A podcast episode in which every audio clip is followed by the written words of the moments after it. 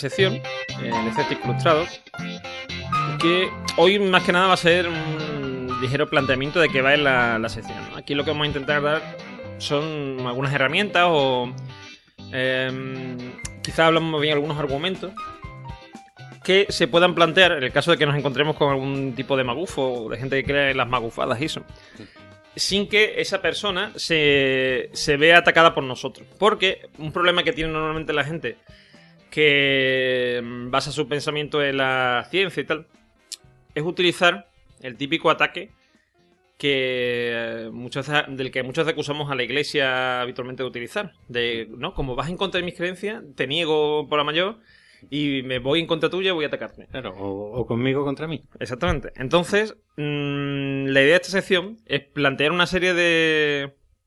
mm, de argucias o, o de tácticas, digamos, por las que em, podamos provocar en, la otra persona el pensamiento crítico necesario para llegar a las mismas conclusiones que hemos llegado nosotros. Porque el problema que tiene, el tipo de pensamiento que normalmente es, mm, suele utilizar una persona que, mm, digamos, no cree en este tipo de cosas, es un pensamiento eh, que los filósofos llamamos mm, pensamiento lógico. Y concretamente es una cosa que al- a los filósofos les gusta mucho desde, desde que empezaron Sócrates, Platón y Aristóteles con este tema, que es el tema del mito al logos, del pasado del mito al logos. Que esto es una cosa que en realidad se da en la carrera, que pasa del mito al- el paso del mito al logos, pero que en realidad no, no termina de producirse nunca. ¿no? Eh, Bueno, en la carrera y en el primer día que le das clase a, lo- a los niños incautos que, que no saben qué es la filosofía, le llega ya con el paso del mito al logo. Efectivamente.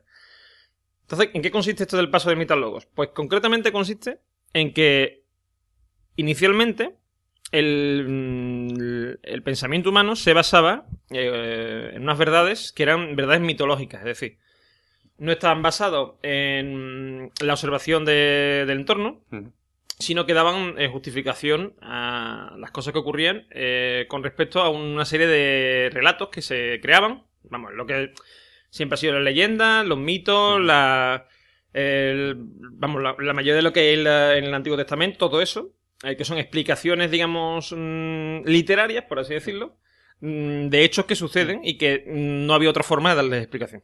Claro, esto es el tú preguntar por qué y que te digan por qué sí y que además te den una colleja. Claro. Es decir, no te van a dar ninguna razón lógica. Efectivamente. Te van a decir esto porque lo hizo Dios así. ¿Por qué llueve cuando se juntan la- las nubes? Pues porque en el cielo están llorando. ¿Y quién está llorando? Pues el Dios. ¿Y por qué? Porque está triste porque estás preguntando mucho. Pum. Y ya está. Y no te van a dar más razones y tú no vas a poder investigar. No puedes salir de tus límites. Entonces, la idea es eh, que en un momento dado, concretamente en la Grecia clásica, se pasó de ese mito, de, esa, mm, de ese pensamiento mítico, a, a utilizar el logos. Que el logos en griego es palabra y eh, deriva, ahora la, todo esto es lógica, etcétera, eh, deriva de, de ahí, de palabra, es decir, basar mm, el pensamiento, es un pensamiento razonado. Porque eso es eh, lo que la mayoría de los filósofos griegos mm, consideraban que el pensamiento razonado era una especie de diálogo, ya sea con uno mismo, Sí. eh, con, con algo etéreo que está ahí flotando, que no se sabe lo que es, con un universo, por decirlo así, o con otra tercera o cuarta persona, dependiendo de la gente. Y eh, este paso en realidad nunca se, nunca se hace. De hecho, mm, los niños, eh, mm, su pensamiento es básicamente mitológico. O sea, si queréis saber lo que es el pensamiento mitológico, tenéis que acordaros de cuando erais chico y eh, creíais en los Reyes Magos, o el ratoncito Pérez, o en que Superman volaba de verdad. Ese es el pensamiento mítico. De hecho, cuando tú haces la famosa suspensión de la, de la realidad, en las películas lo que está haciendo es aplicar el pensamiento mítico, en vez del pensamiento lógico. Mm, ¿Qué ocurre? La gente que aplica habitualmente en su vida el pensamiento mítico está tan acostumbrado a ello que cuando le planteas una cosa distinta, si se lo planteas como una exigencia o como un. O sea, o, o lo enfrentas a lo que él cree. Por ejemplo, alguien que sea. mm, que crea en el creacionismo. Si tú le planteas la evolución como una máxima, como una verdad indiscutible o como algo que es más válido que lo suyo, te va a decir que no. Que si más válido lo tuyo, más válido lo suyo. Claro. Porque para él sus razones son muy superiores, porque para él eh, Dios está detrás de esto y mm, tú y cualquiera que investigue no va a tener más razón que Dios. Porque mm, es omnipotente, omnipresente, etcétera. Es, es imposible competir entre eso. Es como luchar con Superman. Sí. Es igual. es lo mismo que luchar contra Superman. Entonces, eh, ¿qué es lo que. mm, ¿A qué os vamos a enseñar en esta sección? Os vamos a enseñar a aplicar lo que yo llamo el, la estrategia del misionero. Yo no sé si os habéis dado cuenta cuando los misioneros van a evangelizar eh, por ahí a África, etcétera, etcétera. Normalmente hacen bien y no miran a quién. ¿Vale? Eh, de forma que mm, puede llegar allí un, un pagano, un- una persona que procesa la religión del Islam, lo que sea, cualquiera allí bienvenido. ¿Y qué ocurre? Que normalmente las personas que son tratadas bien por un misionero quieren parecerse a él. Y entonces terminan normalmente adoptando esa religión. pues nosotros vamos a utilizar esa misma técnica en contra de aquellos que lo han creado. ¿Vale?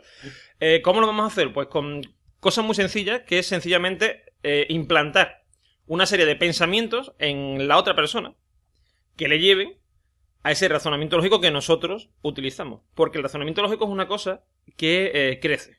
Es decir, una cosa que se trabaja. Uno no nace siendo lógico. Es algo que está en la que nosotros tenemos porque eh, la educación, la ciencia en la que vivimos inmersos, ya sea por la tecnología, la técnica en general, nos ha ido haciendo ver. Mm, Si os paráis a pensar en cómo pensáis cuando tenéis 15 años y en vuestra escala de valores y lo que creíais, mucha, yo conozco mucha gente ahora que defiende a capa y espada eh, la ciencia y el pensamiento científico y tal y cual, y sin embargo, mm, creían los ovnis cuando tenía 15 años. Me parece Mm. lógico, porque es algo que desconoces, algo que atrae mucho, porque es algo desconocido, mm, misterioso, no sé qué, y un- llega un momento en que te das cuenta que eso no, mm, no tiene por qué, o sea, no, no tiene sentido que exista, y de existir, existiría de una forma mucho mm, más diferente a eso. O sea, es decir, no- ese relato de que vienen a tu casa unos señores con la cabeza grande no tiene mucho sentido, ¿no?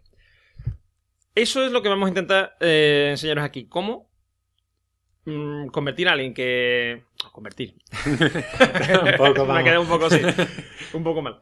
Eh, ¿Cómo llevar a una persona que, digamos, mm, tiene un pensamiento relativamente simil- mm, contrario al nuestro, llevarlo a nuestro a nuestro campo. O Hoy nos también, vamos a decirlo de una forma más bonita, Venga, que sería a esa persona que es más cerrada o más intolerante abrirle a otras posibilidades de pensamiento más cercanas a la nuestra, porque si no, aunque nosotros sepamos que nosotros tenemos la razón, partiendo de ese principio inmutable, pero nosotros no somos dogmáticos, pero sabemos que nosotros tenemos la razón. y solo hay una y es la nuestra. Entonces, partiendo de ese principio, simplemente enseñarle que hay otras formas de pensamiento. Correcto. Eso es lo que vamos a intentar y espero que lo consigamos. Eh, hoy no, no vamos más que nada más plantearos esta de qué va la sección y plantearos estos, sí, estos puntos, digamos, de la teoría, que, mi, vamos, mi, mi estrategia que yo digo del, del misionero. Y plantearos esto que intentéis siempre, como consejo general, eh, un abordaje mm, no frontal. Es decir, intentar siempre provocar que la otra persona mm, llegue al razonamiento que tú tienes por sí misma. No imponérselo tú. ¿De acuerdo? Porque eso, como vamos a ver en la sección que viene después, en Matrix, uno no puede, como se dice muchas veces de la película, uno no puede, eh, uno te puede, yo te puedo enseñar la puerta, pero no puedo cruzarla por ti. Exacto. Así que eh, vamos a pasar, eh, si tú tienes algo más que decir, Juan. Nada, que vamos Pues en a abrir muchas puertas. Ahí está. Pues en ese caso, y muchas mentes también. en ese caso pasamos a la siguiente sección.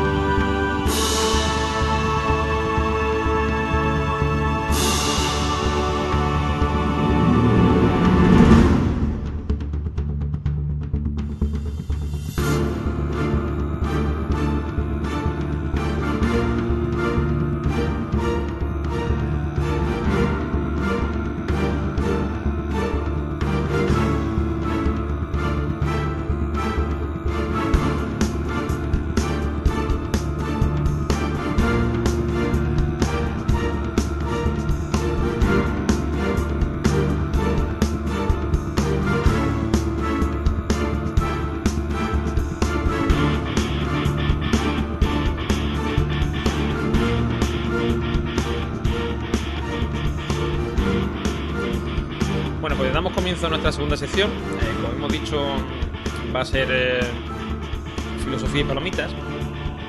Hoy os vamos a traer una película que es eh, Matrix o The Matrix en inglés. Cambia mucho el título. Sí, sí, sí, muchísimo. Para una por lo menos que respetar. Aquí empezaron ya la tradición de respetar nombres en inglés. A ciertos veces nombres se en inglés. saltan un poquito, Sí, pero más ya o menos. en general sí. Eh, Entonces, mm, vamos primeramente a plantear la película. Una cosa que vamos a deciros, si no habéis visto Matrix, mm, olvidaros de esta sección porque vamos a eh, destriparla. Y mm, vamos a, desde el principio, o sea, desde ahora mismo, vamos a desvelar el final. O sea que quien no lo haya visto, por favor, que mm, nos siga con nosotros. Ahí está. Pero también vamos a decir que es solo el final de Matrix 1. No nos vamos a meter Correcto, ni en la correcto. 2 No nos, vamos a la meter, 3. no nos vamos a meter ni en la 2 ni en la 3. Eso a lo mejor ya en un futuro igual nos lo planteamos. Aunque ya veremos. Ahí está, porque la 2 le da una patada a la primera, Sí, más o menos. más o menos. Eh, Y la tercera le da una patada al cine. más o menos. Bueno, pues. eh, a ver. Hemos traído esta, esta serie. O sea, esta serie, perdón, esta película. Porque es una película que normalmente mm, todo el mundo, cuando se habla de filosofía en el cine, eh, relaciona con la filosofía. ¿Y por qué? Pues porque tra- trata un tema principal. eh, que yo creo que a todo el mundo muchas veces le ha mm, causado dolores de cabeza y pesadillas, ¿no? Para la noche que es eh, la realidad que vivimos es real. ¿Cómo distinguimos la realidad del sueño? ¿O cómo sabemos que no estamos soñando lo que vivimos? Eso, Entonces- ese es el tema principal que plantea y lo vamos a ir desglosando poquito a poco. Exactamente. Se plantean, no solo se plantean esa, ese- esa idea, ¿no? Sino que eh, al respecto de esto se plantea una serie de ideas eh, secundarias que están muy relacionadas fil- desde el punto de vista de la filosofía con, con esto de la realidad. Que es, para empezar, eh, la realidad es, eh, bueno, o la vida es determinista, es decir, está escrito lo que nos va a ocurrir. Eh, tenemos libre albedrío, podemos hacer lo que queramos. O desde que nacemos hasta que morimos, mm, cada paso que damos está escrito que va a suceder así y no hay nada que podemos hacer por evitarlo. Ahí está. Y sobre todo también darnos cuenta que esto no se nos ha ocurrido a nosotros. Que no somos los primeros que los pensamos ni seremos los últimos. Que esto ya Platón en el siglo V antes de Cristo ya lo había pensado y antes que él pues lo pensó muchísima otra gente. De hecho, el tema, el tema concretamente de la, de la- del libre albedrío, de la libertad en general, es algo que eh, va y viene a lo largo de la historia de la filosofía, desde, desde la filosofía clásica griega a nuestros días. Todavía hay gente que se plantea qué es lo que hay. Es decir, em, el destino está marcado, por lo que sea. No, no ya por Dios o por mm, que está escrito el no sé, en el, en el éter, no, sino, por ejemplo, está marcado nuestro destino por mm, eh, nuestro material genético, por eh, dónde hemos nacido. ¿m? Eso es, digamos, el determinismo moderno, que dice que mm, nuestros pasos y nuestra vida puede estar muy determinada por dónde hayamos nacido y por quiénes seamos genéticamente. Claro, un determinismo ambiental. No es lo mismo que hayamos nacido Cierto. aquí, que hayamos nacido en China o que hayamos nacido en el barrio marginal que está cuatro calles más para allá. Obviamente es más fácil que eh, un, no sé, un, premio de las eh, letras eh, españolas, de, un premio Cervantes, nazca en España o en cualquier mm, país latinoamericano, que que nazca en Tumbuctú. Por ejemplo. ¿Qué puede ocurrir? Mira, de eso había un, un estudio sociológico que se hizo en los años 30 en Estados Unidos, donde demostraron científicamente que los niños negros eran más tontos que los niños blancos. Y se quedaron tan anchos. ¿Por qué? Porque dijeron, mira, estamos haciendo los mismos test de inteligencia a los niños blancos y a los niños negros. Y los niños negros nos dan unos resultados malísimos y los blancos nos dan los mejores resultados. Por lo tanto, ¿qué, con, qué, qué deducimos? Que los negros son inferiores. ¿Qué fue lo que ocurrió? Que hicieron los estudios en barrios marginales. Vale, era el mismo estudio, pero no es lo mismo. eh, en un barrio marginal donde no hay ni buenos profesores, ni buenos materiales para estudiar, donde los niños se enfrentan a problemas de, de paro porque los padres no trabajan, a la pobreza, a tener que buscar dinero, a unos niños en unas escuelas privadas donde tienen los mejores profesores, los mejores medios y todo. Por lo tanto, ya lo decía Ortega, que yo soy yo y mis circunstancias. Y Efectivamente. estas son las que me determinan. Efectivamente, Entonces, esto es un- una dicotomía esto entre la libertad y. O sea, el, el liberalismo y el determinismo, o sea, o el, eh, o el hecho de, de- de poder decir que somos eh, dueños de nuestros actos, es algo que está muy expresado en esta, en esta película. Eh, vamos a empezar ya a hablar un poco de, yo creo, del... Sí, porque del- ya nos vamos a ir del tema. Sí. Vamos a empezar a hablar de lo que es el- la película en sí. La película nos muestra un chaval, un programa de informático, que por las tardes, bueno, por las noches se dedica a hackear sistemas y tal, y a, y a pasar eh, extraños discos, mm, de tres pulgadas y media. por ahí unos discos extraños ópticos ahí raros, in the middle of the night. Y eh, este chaval, pues, mm, tiene la sensación de que vive en una falsa realidad. De que se está perdiendo algo, que hay algo por detrás que ocurre, que, del que no es consciente. Y en, en la red conoce a una serie de gente, que en este caso serían eh, Trinity, eh, Morfe- y Morfeo. Concretamente, vamos, son los que conoce a través de internet que le empiezan a mm, meter cierto, digamos, mm, digamos, le incitan en ese pensamiento suyo de que la realidad es falsa. Sí, de que además que él no es el único que piensa eso, sino que hay más gente que, que llega a la misma conclusión. Tienen las mismas sensaciones, porque conclusiones no llegan, en este momento no llegan a ninguna. Efectivamente. Entonces, él, eh, en principio, se le ve haciendo más o menos su vida normal. eh, bueno, lo primero, lo primero que se ve es eh, que él está en su habitación y en esto aparece unos clientes. Bueno, aparece un mensaje en el ordenador que dice que sigue al conejo blanco. Sí. Porque un- una, una metáfora que usan mucho en, la- en esta película es la de Alicia en el País de las Maravillas. Sí. La usan durante, sobre todo al principio de la película, llega un momento que ya la dejan de usar, pero al principio la utilizan mucho. Eh, porque, mm, de hecho, eh, digamos, el proceso de salir de, de Matrix, el, Morfeo lo llama eh, me- entrar en el agujero, que es el agujero por el que se cae Alicia. Alicia, y también habla, en algunos momentos, de Dorothy, la del mago de Oz. Porque eh, en un momento dado le dicen, todavía estás en Arkansas. En Kansas, en En Kansas. Kansas, eso, en Kansas. Que estuve un año viviendo allí como para olvidarme que en Kansas solo hay dos personajes famosos, Superman y Dorothy. Y no hay nadie Correcto, más. ¿verdad? Que, que Superman también es de Kansas. De Krypton, un pueblo que Bueno, está sí. en Kansas, pero... y la Casa de la Pradera, que además el Museo de la Casa de la Pradera estaba en mi pueblo. Ah, vale, vale. Muy bonito, muy bonito. Sí, sí. Pues. Pues entonces, eh, él sigue al conejo blanco, que es una muchacha que aparece allí. Bueno, él- llega allí a pagarle un dinero por un trabajo que ha hecho o algo así, parece.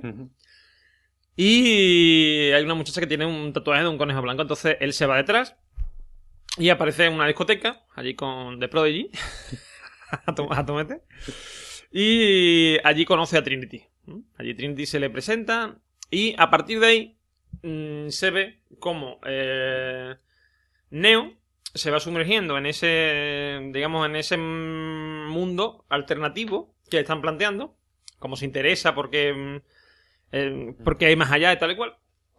Y como él, eh, em, lo- bueno, a él lo rescatan porque, claro, en, en el momento en que mm, se dan cuenta de que Neo y, o sea, perdón, de que Trinity y Morfeo están interesadas en él, eh, el FBI o algo así, que no se sabe muy bien lo que es, eh, se interesa en él y van a perseguirlo. Entonces lo intentan ayudar a escapar, da igual, pero él no se atreve porque eh, hay un momento en que sale a, un- a una ventana allí de un Sí, rascacielos. Le llega un teléfono móvil y le va diciendo, mira, te van a coger esta gente, yo me llamo Morfeo y si quieres salir de aquí tienes que hacer todo lo que yo te diga.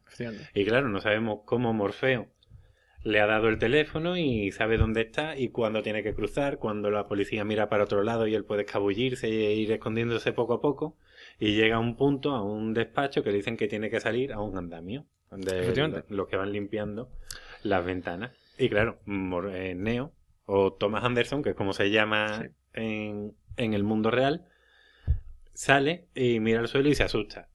Y entonces ya ahí se queda paralizado y es cuando ya lo cogen lo de- y se lo llevan ahí a un interrogatorio.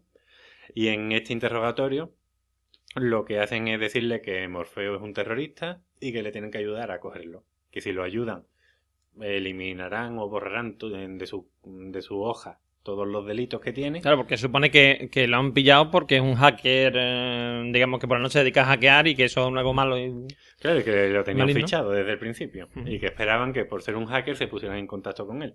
Morfeo. Entonces, como él se niega, o sea, él se niega, él no, él no suelta prenda, le meten un bichesco para, Un choco chiquitito.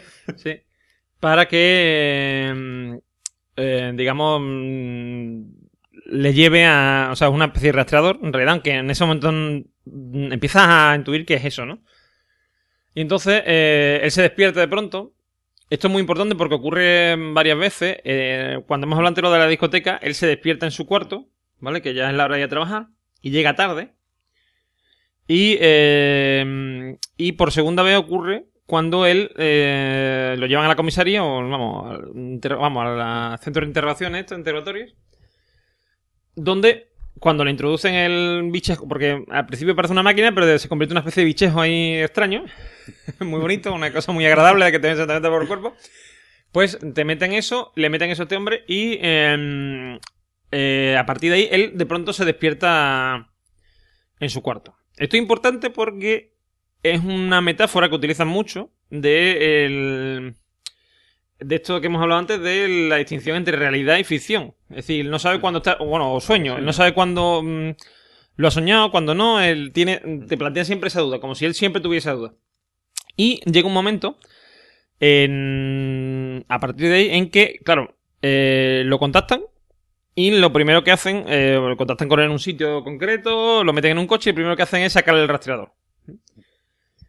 Lo tiran y eh, lo llevan a que conozca a Morfeo. Él conoce a Morfeo el- y a partir de ahí, a partir de que aparece Morfeo es cuando mm, empieza a usar Morfeo estas mm, metáforas que yo hablaba antes o estas comparaciones con Alicia en el País de las Maravillas.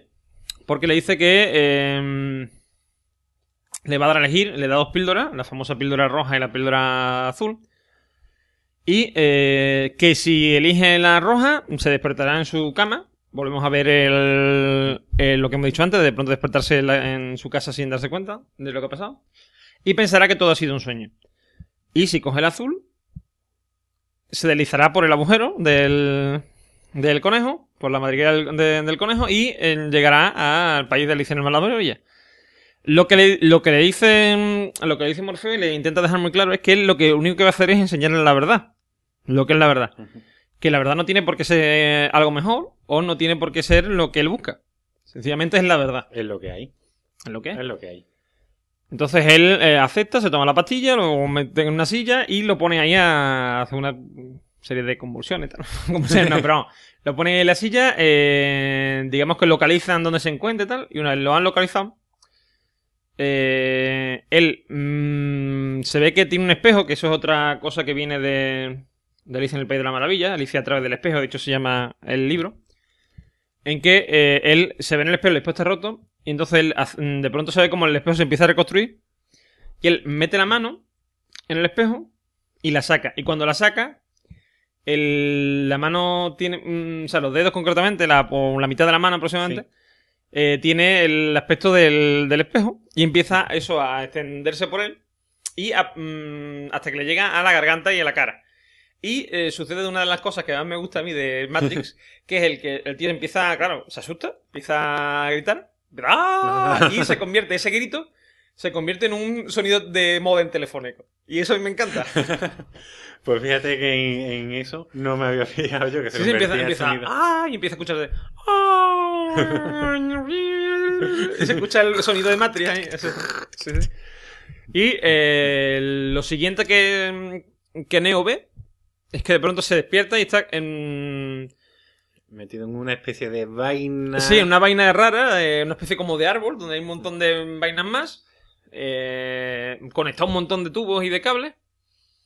Y mm, un armatoste se acerca a él, le saca la. lo examina, le saca eh, un conector que tiene detrás de la cabeza. Cosa que a Neo le encanta. Es muy placentero para él. A mí me volvería loco. Sí, sí. Y eh, obviamente no, no le gusta, por si alguien no ha pillado la, La ironía, la del ironía momento. de- del momento. Eh, entonces le quitan esa, mm, eh, esa conexión que tiene en la cabeza y a partir de ahí es donde empieza, digamos, el despertar de Neo. Él aparece en... Bueno, aparece. Él, digamos que lo excretan, porque más o menos es lo que hacen. Sí, sí, sí. No, no, hubiera- no lo hubiera podido decir mejor. Eh, es decir, lo, lo lanzan eh, de esa vaina. eh, hay un líquido, ¿no? El que le está flotando, pues ese líquido, eh, junto con él, van por una especie de tubo mm, colector de esto, como si fuera del, de la- para recoger el agua mm, de lluvia o de la, vamos, o la mierda que echamos en el váter. Claro. Bueno, también se podría ver que estás como dentro del líquido amniótico y estás naciendo, porque al fin y al cabo Neo Es va- una, va a en realidad es un nacimiento, momento. efectivamente. Es como una especie de nacimiento eh, a la nueva realidad. Entonces, eh, eso termina, eh, ese colector termina en un especie como de mar, Sí. donde él ¡pop! sale, sí, ¡prof! cae a peso, y cuando se está empezando a hundir, aparece una luz desde arriba que lanza una especie de gancho, lo suben y aparece en, la nave de, de Matrix. Claro, que no podemos dejar de pensar que es el cirujano y el niño viendo el mundo desde el útero. Algo así, sí, puede Algo ser. así. Puede ser algo así. Es una metáfora muy bruta de lo que podría ser un, un que es la Nebu Nebuchadnezzar, creo que es en inglés, que es Nabucodonosor. Nabucodonosor, en castellano. Eh, esta nave, eh, eh, digamos que permite a los señores que están allí dentro mm, conectarse a Matrix, que ahora te, te empiezan a explicar lo que es, bueno, le hacen una, una especie de rehabilitación tal y cual, que yo creo que ya que eso se escapa, vamos a intentar acortar, acortichar un poco, que tampoco Sí, es... bu- bueno, pero también, Sí, también, lo también interesante, sí. Vamos, le hacen una especie de rehabilitación, eh, le empiezan a explicar al principio un poco qué es Matrix. Y aquí es donde empieza la parte guapa de la película, ¿no? Porque, Sí. claro, eh, empiezan ya a explicarle cosas, él empieza a hacerse preguntas. Y una cosa que a mí me gusta mucho que es el entrenamiento. Están en el entrenamiento y entonces eh, están ahí pegándose mm, Neo y Morfeo. Porque Morfeo ha aprendido un montón de artes marciales a base de metérselo a través del pincho del pincho USB que tiene en la... en la cabeza, oye, que es ¿En la cabeza? 3.0. ¿Correcto? Este- sí, o- eh, sí, yo creo que sí, ¿eh? O Fireware o algo de eso, porque eso va volado. Eso, eso va bien, eso va bien. Sí, sí. Y total, que se lo meten, le meten por ahí la información y el tío ya es un experto luchador, pero claro, le falta una cosa que es acostumbrarse a Matrix. Porque claro, en Matrix, en realidad, como no es una, una realidad, no es la realidad, las reglas se pueden vencer. En realidad, eh, esto típico que dicen mucho los magufos, de no, si piensas en algo, mm, Lo conseguirá. lo conseguirá. Pues Matrix más o menos es así, es decir, eh, es lo que le, le explica Morfeo, que la parte que me gusta mucho, Morfeo a Neo. Está luchando, empiezan a luchar. Y en un momento dado le dice Morfeo, porque está ahí medio vencido ahí, Neo ahí, está ahí, no sé qué. Y le dice, ¿realmente crees que mi velocidad o mi fuerza tiene algo que ver con mis músculos aquí dentro? Y el otro se queda ahí pensando, mientras que resuella, ¿no? Y, y le dice, ¿y realmente crees que es aire lo que está respirando? Entonces, en ese momento deja de, de, bueno, de respirar, de respirar así de forma entrecortada y empieza a respirar normal y se da cuenta que en realidad le da igual. Y empieza a darse cuenta en realidad de lo que significa eh, que la realidad no sea, o sea, de que eso sea una simulación, de que no sea la realidad. Eh, porque claro, es una cabeza conectada a un sistema informático. Él no está teniendo ese tipo de problemas, o sea, no, no, no se está ahogando, no, no es más o menos fuerte que Morfeo. Son los dos iguales. Claro, te están diciendo que, que no tienes por qué obedecer las leyes de la física que imperan en el mundo. No te tienes por qué cansar si haces mucho deporte, ni, ni tienes por qué a lo mejor dar una patada en el aire y ya está, si puedes dar cuatro o cinco. Y esa es la razón por la que también en Matrix están todos estos giros de cámara y todas estas cosas, porque en- Claro. en, principio es... eh, las personas que están dentro de Matrix se mueven tan rápido que las personas que están alrededor, que sí obedecen a la física, no se dan cuenta. Y esto ya, Neo ya lo descubrirá al final, pero bueno, vamos a ir poquito a poco. Sí. Así, Entonces mm, le hacen el entrenamiento y lo llevan a conocer a alguien del que ya lo han hablado, que es eh, concretamente la... mm, A ver si me sale, espérate. que es el, el oráculo. el oráculo. Vale, que no me salía. Que es una señora mm, negra mayor, muy, muy propia, de un tipo abuelita. Muy simpática ella. Que es uno de los. mm, Bueno, aquí, mm, de- desde lo que es el, en sí, el viaje hacia. hacia llegar al oráculo. Como todo, estamos explicando esto porque ahora veréis que todo tiene una correlación con el- la parte filosófica que hay aquí detrás. Claro, porque todavía no estamos hablando de filosofía, estamos analizando la película poco Claro. a poco y los elementos más importantes. Entonces, eh, ¿cuál es el key de la cuestión? Que mientras que él va por el camino, él empieza a ver las cosas que él hacía, un, un sitio esto de fideos chinos donde él solía parar, un wok, eh, una serie de cosas, entonces lo ve como algo, algo raro, porque claro, él ha visto la realidad, y sin embargo su realidad anteriormente era esa. Y en un momento llegan a donde está el oráculo, sube con Morfeo, y Morfeo una de las cosas que le dice es, yo te puedo mostrar la puerta, porque le enseña la puerta que es, eh, donde tiene que entrar a ver al oráculo, el piso, pero mm, tienes que traspasarla tú. Entonces él toma la decisión, va a abrir la puerta, y en ese momento que va a abrir la puerta, se la abren desde dentro. ¿Vale? Quedas con esto porque es algo importante, es decir, mm, él toma la decisión y una vez la ha tomado, ocurre algo que es que le abre. Pero la- antes tuvo que tomar la decisión. Si no, no, si no probablemente no hubiesen abierto siquiera. Y es algo que la película más o menos te intenta dejar claro. Aquí, eh, Neo ve entre otra gente a unos chavalitos que están allí, que son los otros... Pero claro, a él le han explicado que, que él es una especie como de elegido, de...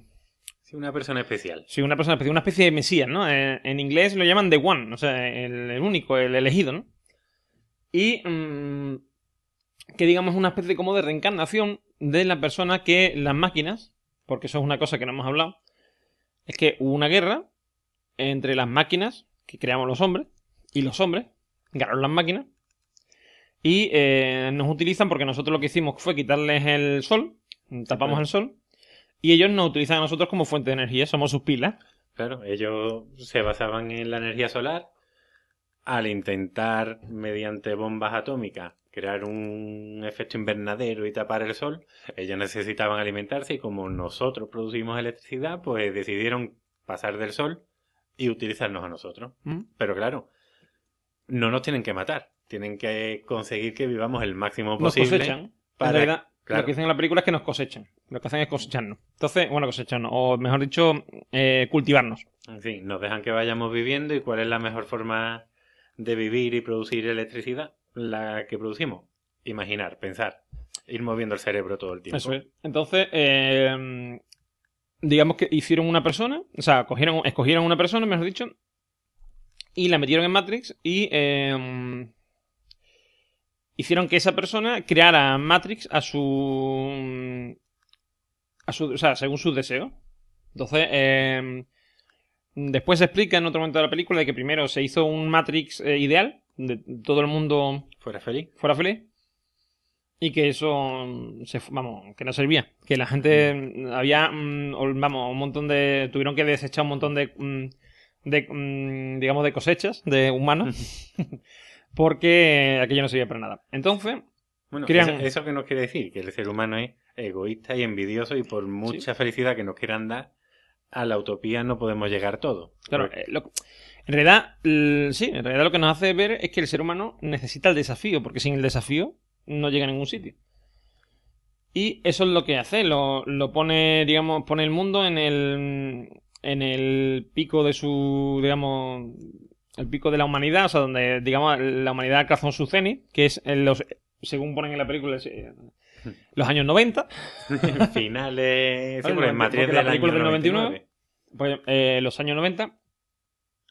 Y ahí es donde transcurre, eh, digamos, lo que es la simulación de Matrix, siempre en, en los años 90. Entonces, ¿qué ocurre? Que mm, ellos piensan, Neo, Morfeo y el Oráculo, que este hombre, Neo, o sea, perdón, Morfeo, Trinity y el Oráculo, piensan que eh, Neo es el elegido. Es decir, esa especie de reencarnación de esta persona que creó Matrix, eh, según sus deseos. Y eh, allí eh, hay otros, digamos, aprendices de. o supuestos elegidos, que van así vestidos con unas túnicas, es una cosa como muy. Muy New Age. Sí, como muy, muy budista y tal, ¿no? Y están todos rapados, sobre todo los niños, rapetes. Y uno de ellos está allí con una cuchara y eh, empieza a torcer la cuchara. Y claro, Neo se queda así, coge la cuchara, se queda así con cara como diciendo cómo ha hecho esto, y le dice el niño más o menos, le viene a decir algo así como es muy fácil, no hay cuchara. Exacto, no intentes No, doblarla. no intentes doblarla, tienes que doblarte tú, porque no hay cuchara. Claro, además le, le dice el niño, no intentes doblar la cuchara porque eso es imposible. Date cuenta que no existe la cuchara. Que eso ya lo iremos viendo posteriormente. Entonces también. él lo intenta y aparentemente parece que sí que lo hace. Lo que pasa es que en ese momento lo llaman y eh, o sea, otra vez la cuchara en su, en su sitio. Parece como si no hubiese hecho nada, pero se ve que, que antes lo ha conseguido. A partir de aquí se encuentra con el oráculo, que como decimos es una, señor, una señora mayor, en plan una abuelita, vamos, estaba en los 50, ¿no? Más Sí, bien. sí. Pero bueno, La pobre después de la película murió, pero... Sí. la tuvieron que cambiar la segunda, me parece, o la tercera. Sí. Pero, eh, de hecho, además me parece a mitad de la película. Creo que se murió. Y, y esta mujer, eh, sí, muy buena ella, muy, muy natural, ¿no? Muy Pues, campechana. muy campechana, sí, sí, sí. Una mujer así muy, muy de Juan, Juan Carlos I, ¿no? Muy campechana ella, sí. Porque no viven con lujo ni nada. De hecho, vive en un barrio marginal, la cocina es muy antigua, ella se ve muy, muy humilde, muy campechana. Sí. Entonces, eh, lo primero que le dice es, mm, ah, me cae bien tal cual. Mm, no te preocupes por eh, el jarrón, ¿vale? Y en esto eh, se vuelve Neo y dice, ¿qué jarrón? Y eh, había una- un jarrón con una flor y lo tira. Lo tira, Neo mira a la mujer y le dice, ¿cómo lo sabe? dice, no, no, la pregunta no es cómo lo sé, la pregunta es, si yo te lo hubiese dicho, ¿realmente se habría caído el jarrón? ¿O se habría roto el jarrón? Exacto, y ahí ya Neo sigue pensando y, y es lo que nos lleva a analizar esta película o tocar el punto de el determinismo y el indeterminismo. Efectivamente. A partir de aquí, filosóficamente podríamos decir, mm, más o menos, mm, ya todo mm, no tiene tanta relevancia, porque lo que hacen ya es explo- explotar esa idea que hemos planteado. Es decir, ya lo que ocurre es que Neo, eh, en este momento de la... En este momento, bueno, sí, ocurre una cosa muy importante, que es que la, el oráculo le plantea que mm, van a ocurrir una cosa, que es que o va a morir Morfeo o va a morir él. Y le toca a Neo elegir quién de los dos va a morir. Y sobre todo le dice que él no es el elegido. Efectivamente. Entonces le dice que él no es el elegido y que a quien le toca elegir es a él. Si él elige correcta, o sea, si él eh, Opta cuando por salvar, a, por salvar a, a Morfeo, va a morir él. Y le da, y se lo dice así. Entonces, lo cómodo sería optar por no salvarlo. Ahí está, y salir por patas. Efectivamente. Sin embargo, en el momento en que están, bueno, están intentando huir, eh, tal y cual, y en el momento de la huida, eh, porque esto no lo hemos dicho, pero se trata de una encerrona, porque hay uno de los... eh, Claro, bueno, antes hay que decir que no solo son Neo, Trinity, el oráculo y los cuatro niños, sino que. Hay una ciudad que se llama Sion, donde viven muchas personas que son libres, y de entre estos libres hay muchos que están ayudando a Morfeo. Entonces, en la, en la nave hay varios, bueno, hay libres y liberados, digámoslo así. Exacto. Libres pueden ser Tanque y su hermano, Sí. y liberados pues ya Ratón, Enchufe, Cifra, y bueno, y algunos más que tienen nombre así. tan entretenidos como estos. Y total, que Cifra, eh, digamos que es una especie, un- bueno, una especie no, es un traidor, un Judas, eh, un Judas, Iscariote. carajote, un Judas carajote. Carajote. y este señor, eh, pues, mm, Vende al FBI. sí, bueno, los FBI que en realidad son eh, los agentes del sistema, o sea, son, digamos, mm, eh, inteligencias artificiales, ¿vale? Exacto. Efectivamente. Que se pueden, se pueden materializar en cualquier persona del, del entorno. Está. En- ¿Qué ocurre a partir de este momento? Pues a partir de este momento ocurre que en Neo eh, vuela.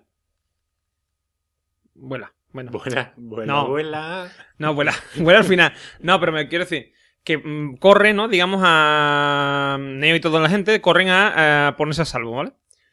Entonces, eh, mm, Cifra se la ingenia para llegar el primero.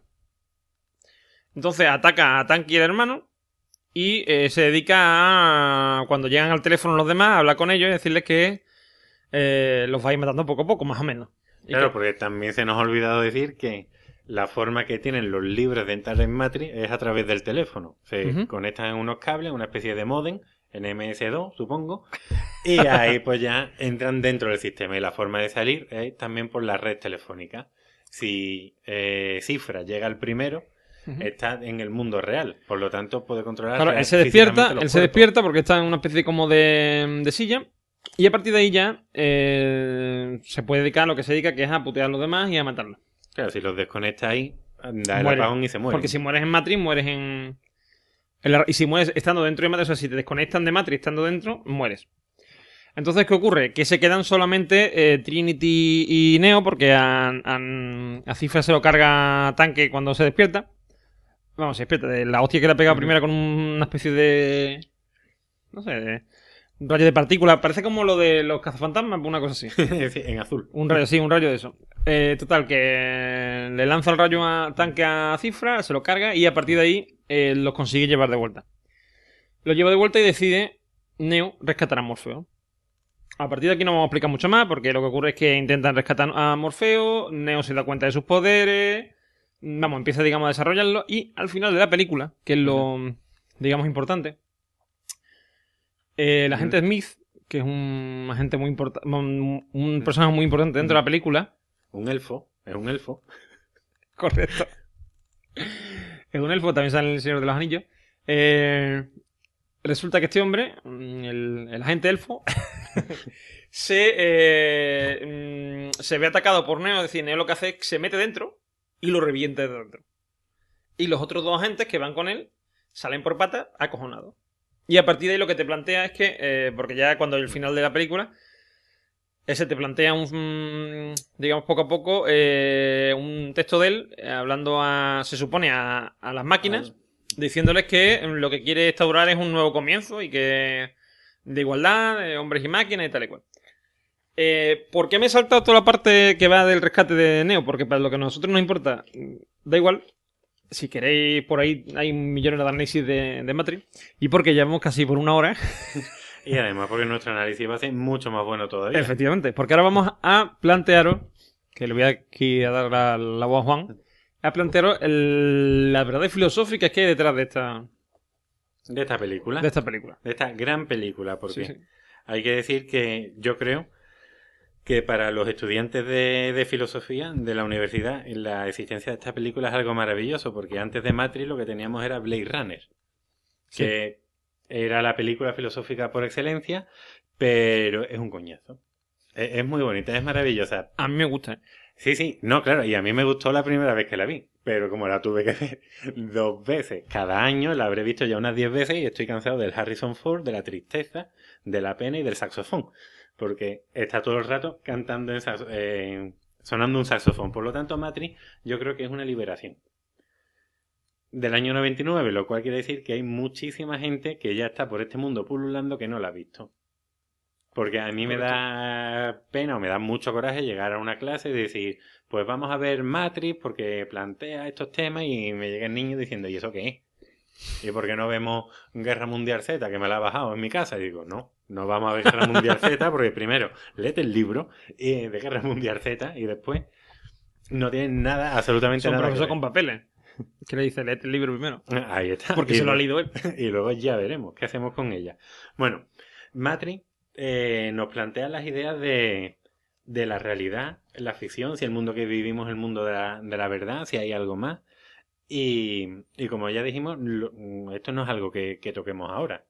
Ya está todo inventado y esto ya vamos a ver cómo a lo largo de las distintas etapas históricas vamos a señalar a alguien que lo haya tocado. Ya tenemos a Platón en la antigüedad, en Grecia, en el siglo V antes de Cristo, a Descartes en la modernidad y, y hoy día pues tenemos a John Dance. ¿Quién es John Dance? Pues un filósofo. ¿Por qué? Porque todavía siguen habiendo filósofos y siguen existiendo Todavía, todavía. Y pensamientos y teorías que ya iremos viéndola poco a poco. Matrix eh, lo que nos cuenta es el mito de la caverna de Platón. Básicamente podemos hacer una de las muchas lecturas que tiene Matrix es la del mito de la caverna. Otra que se hacen es el solipsismo. ¿Qué es el solipsismo? Es esa teoría que dice que todo lo que existe en el mundo es mentira, que lo único que existe, dicho de una forma muy reducida, que ya aquí habrá gente que venga con las antorchas a quemarme, es que, que no existe la realidad, es solo tu mente y tú te has fabricado todo el mundo que existe. Por lo tanto, ni aquí el señor Eduardo es verdad, ni, ni Sevilla, que es donde estamos grabando, existe, ni, ni nada. Es todo un producto de mi mente. Y yo soy el omniabarcador. Bueno, pero no nos vamos a meter ahí, nos vamos a quedar con el mito de la caverna, porque si no, yo ya me voy a liar.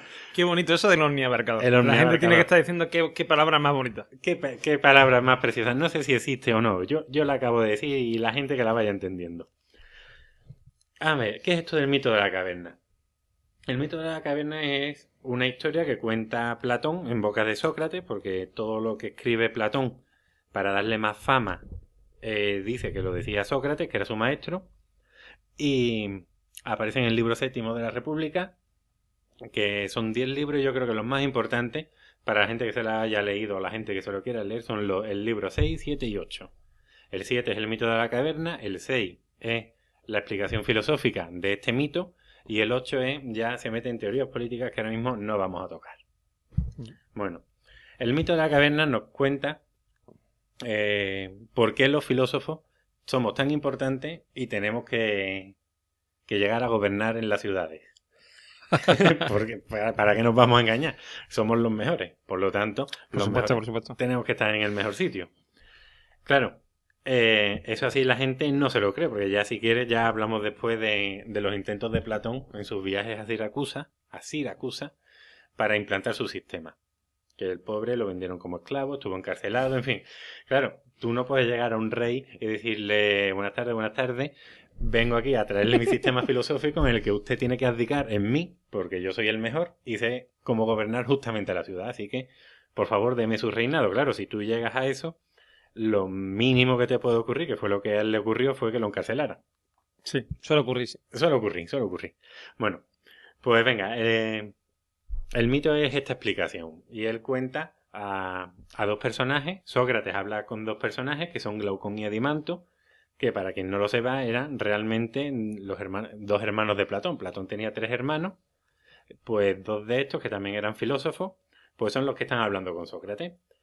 Y Sócrates les, dije, les dice, perdón, que se imaginen en una caverna a un grupo de personas que llevan encadenada toda la vida.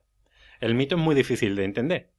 ¿Por qué? Porque normalmente te aparece en un libro de filosofía que en una viñeta te lo quiere explicar todo y no tiene sentido. Sí. Así que vamos a, a ejemplificarlo realmente con como a mí me gusta contarlo. Al cine hemos ido todo el mundo y todo el mundo sabemos cómo funciona el cine. Pues ahora imaginaos que estamos todos sentados confortablemente en nuestra sala de cine, que vamos a ver nuestra película en 3D maravillosa o estamos en el cine de verano, que es la idea que yo tengo siempre. Y justo antes de la proyección está el foco apuntando a una pantalla, todo el mundo está mirando ahí y siempre está el graciosete que hace su sombra chinesca con las manos, que normalmente suele ser un perro, una mariposa y un conejito. Yo creo que de ahí no Sí, sale. un- a una paloma. O una paloma. Ahí están las distintas versiones. Paloma, águila, mariposa. Sí, sí. Ya según la imaginación de cada uno. Bueno, pues ahora vamos a cambiar esto y vamos a hacerlo un poquito más radical. Es decir, el cine dura una hora y media la peli, cuatro horas, y te has metido a ver la lista de Schindler y vas a salir con el culo cuadrado. Porque el cine de verano normalmente suele ser un cine incómodo, pues imagínate que llevamos ahí toda la vida, hemos nacido allí. Y no podemos hablar con las personas que están a nuestro lado. Estamos encadenados y mirando para adelante, todo el tiempo. Y el graciosete que hace la sombra chinesca no es solo uno, sino que son unos cuantos. Y no hay una película. Están todo el rato ese foco y ellos echando cosas. ¿Qué ocurre? Claro, si tú estás encadenado mirando para adelante, no sabes quiénes son las personas que están a tu lado. Ni siquiera sabes cómo eres tú. Si tienes los ojos verdes, los tienes azules, tienes un ojo, no sabes nada. Mm. Y claro, solo puedes hablar con las otras personas sin verlo y escuchar las conversaciones que tienen los graciosetes de turno, que van diciendo, mira, esto es una- un perro. Y tú ves ahí reflejado en la pantalla una cabeza que sí, la puedes asemejar a un perro, tú que realmente sabes que es un perro, pero claro, estás viendo una cosa en dos dimensiones, negra, y, y que puede medir 8 metros. Porque en la pantalla todo se magnifica. Vale. Pues ahora te dice Sócrates o te dice Platón, según como lo quieras ver. Imagínate que soltamos a uno de estos o que uno de estos espectadores, por lo que sea, Una cosa que hay que decir sobre esto de Sócrates, Platón y tal, es que Sócrates, que es un personaje que algún día tendremos que tratar en este podcast. Sí, sí, lo trataremos muy. Sí, sí, porque eh, es un tío, era un tío muy curioso y él eh, se negaba a escribir nada porque decía que era prostituir la palabra Exacto. y que la mediatizaba, que convertía, mm, eh, digamos que transformaba la palabra y eh, pervertía los razonamientos originarios de, de eso que él decía. Con lo cual no dejó nada escrito. Y fue Platón quien, se supone a través de los diálogos y tal, intentó reflejar ese pensamiento de, mm, de Sócrates, aunque mm, está muy claro que, mm, digamos que lo hacía de una manera, digamos, mm, era lo que se llama eh, literariamente una edición anotada o acotada.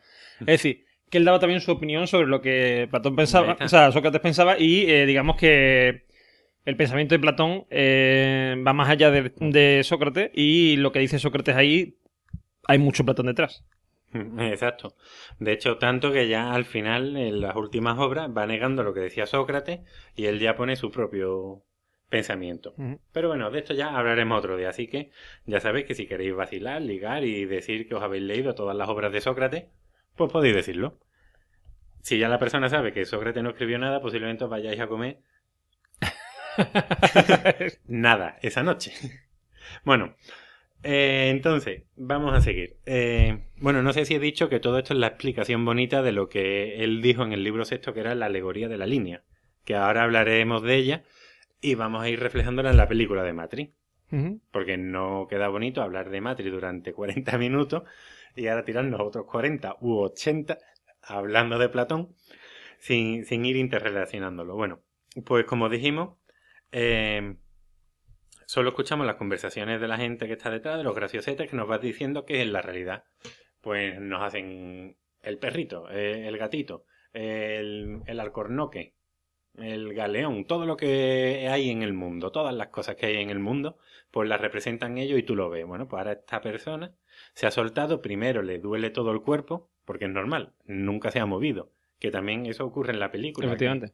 que cuando rescatan a Neo de este nacimiento, cuando deja de ser este Thomas Anderson para convertirse en Neo, y lo rescata esta nave, eh, le dicen que, que le duele los ojos porque nunca los ha utilizado.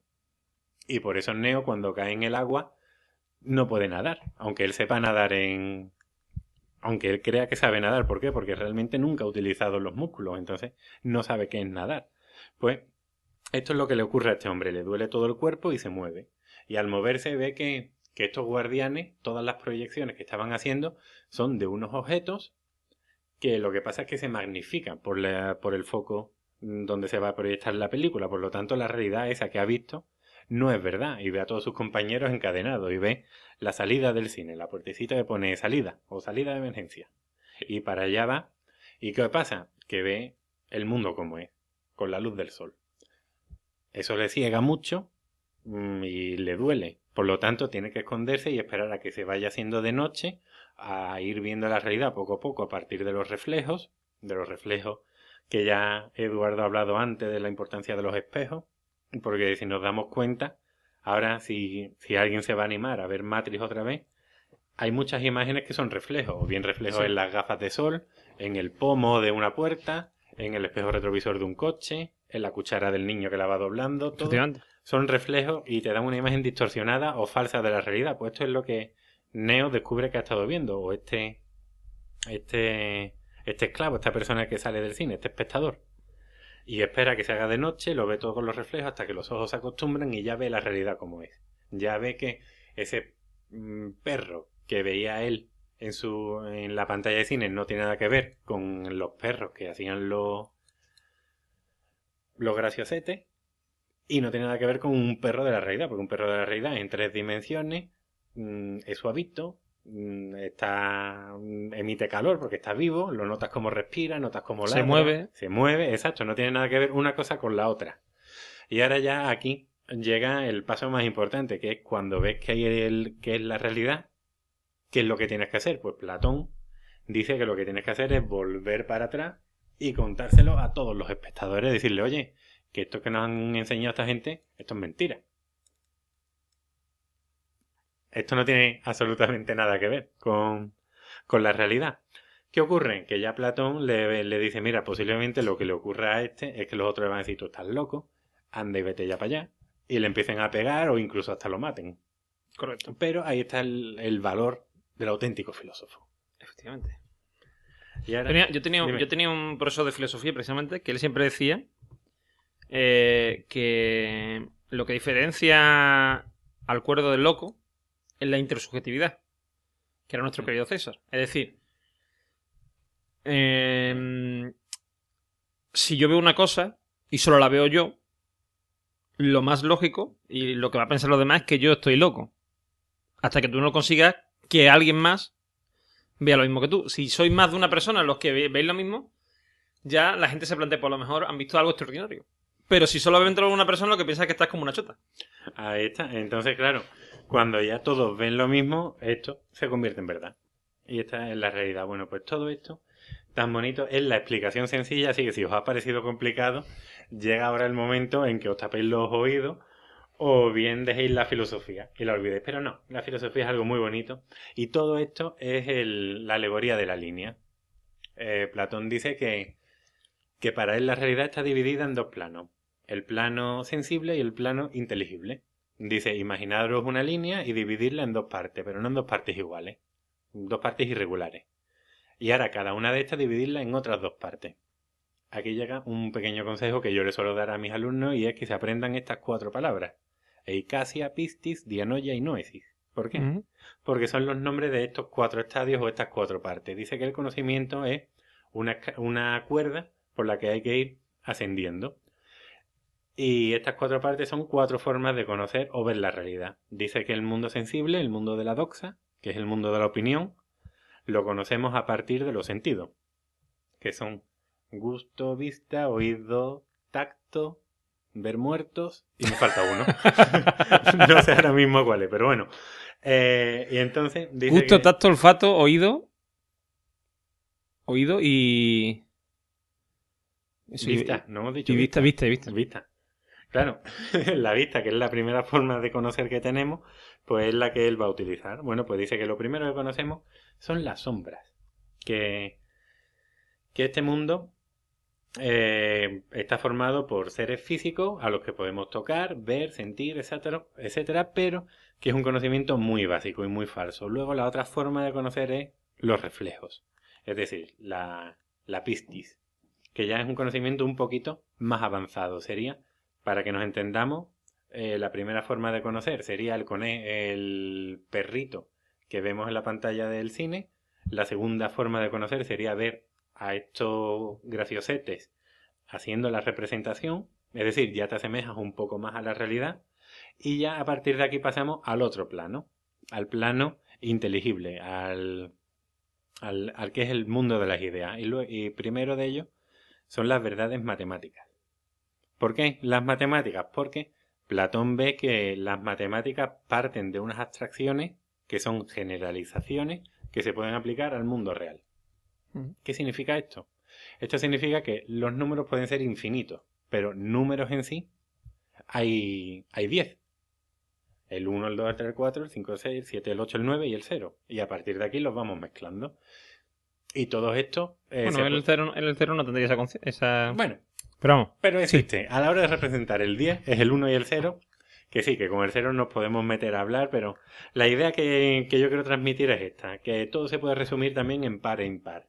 La geometría te puede estudiar a partir de la misma fórmula un triángulo chiquitito que un triángulo enorme. ¿Por qué? Porque todo parte de lo mismo, de los mismos principios. ¿Qué ocurre? Que Platón dice que esta forma de conocer no es auténtica porque todavía lo reflejamos en el mundo sensible. Es decir, es un conocimiento aplicado a unas ideas falsas. ¿Qué sería esto? Pues esto sería a lo mejor ver el perrito por la noche. Que por la noche, vale, vemos que ya es un volumen, pero lo vemos negro. Por la noche todos los gatos son pardos, así que no vemos si el perrito es blanco, de qué color tiene los ojos, etcétera.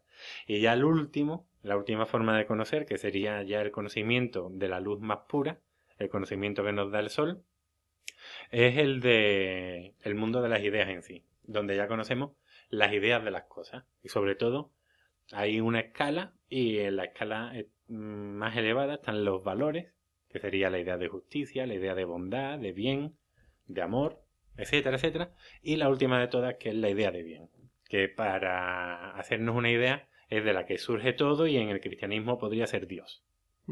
Bueno, pues todo esto tan raro y todo esto tan pesado que he ido contando es simplemente la película de Matrix. Sí.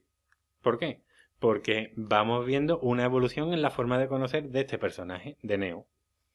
Parte llamándose Thomas Anderson en un mundo de sombra, en un mundo que conoce por los sentidos, pero él siente algo que hay un mundo más allá de estos sentidos.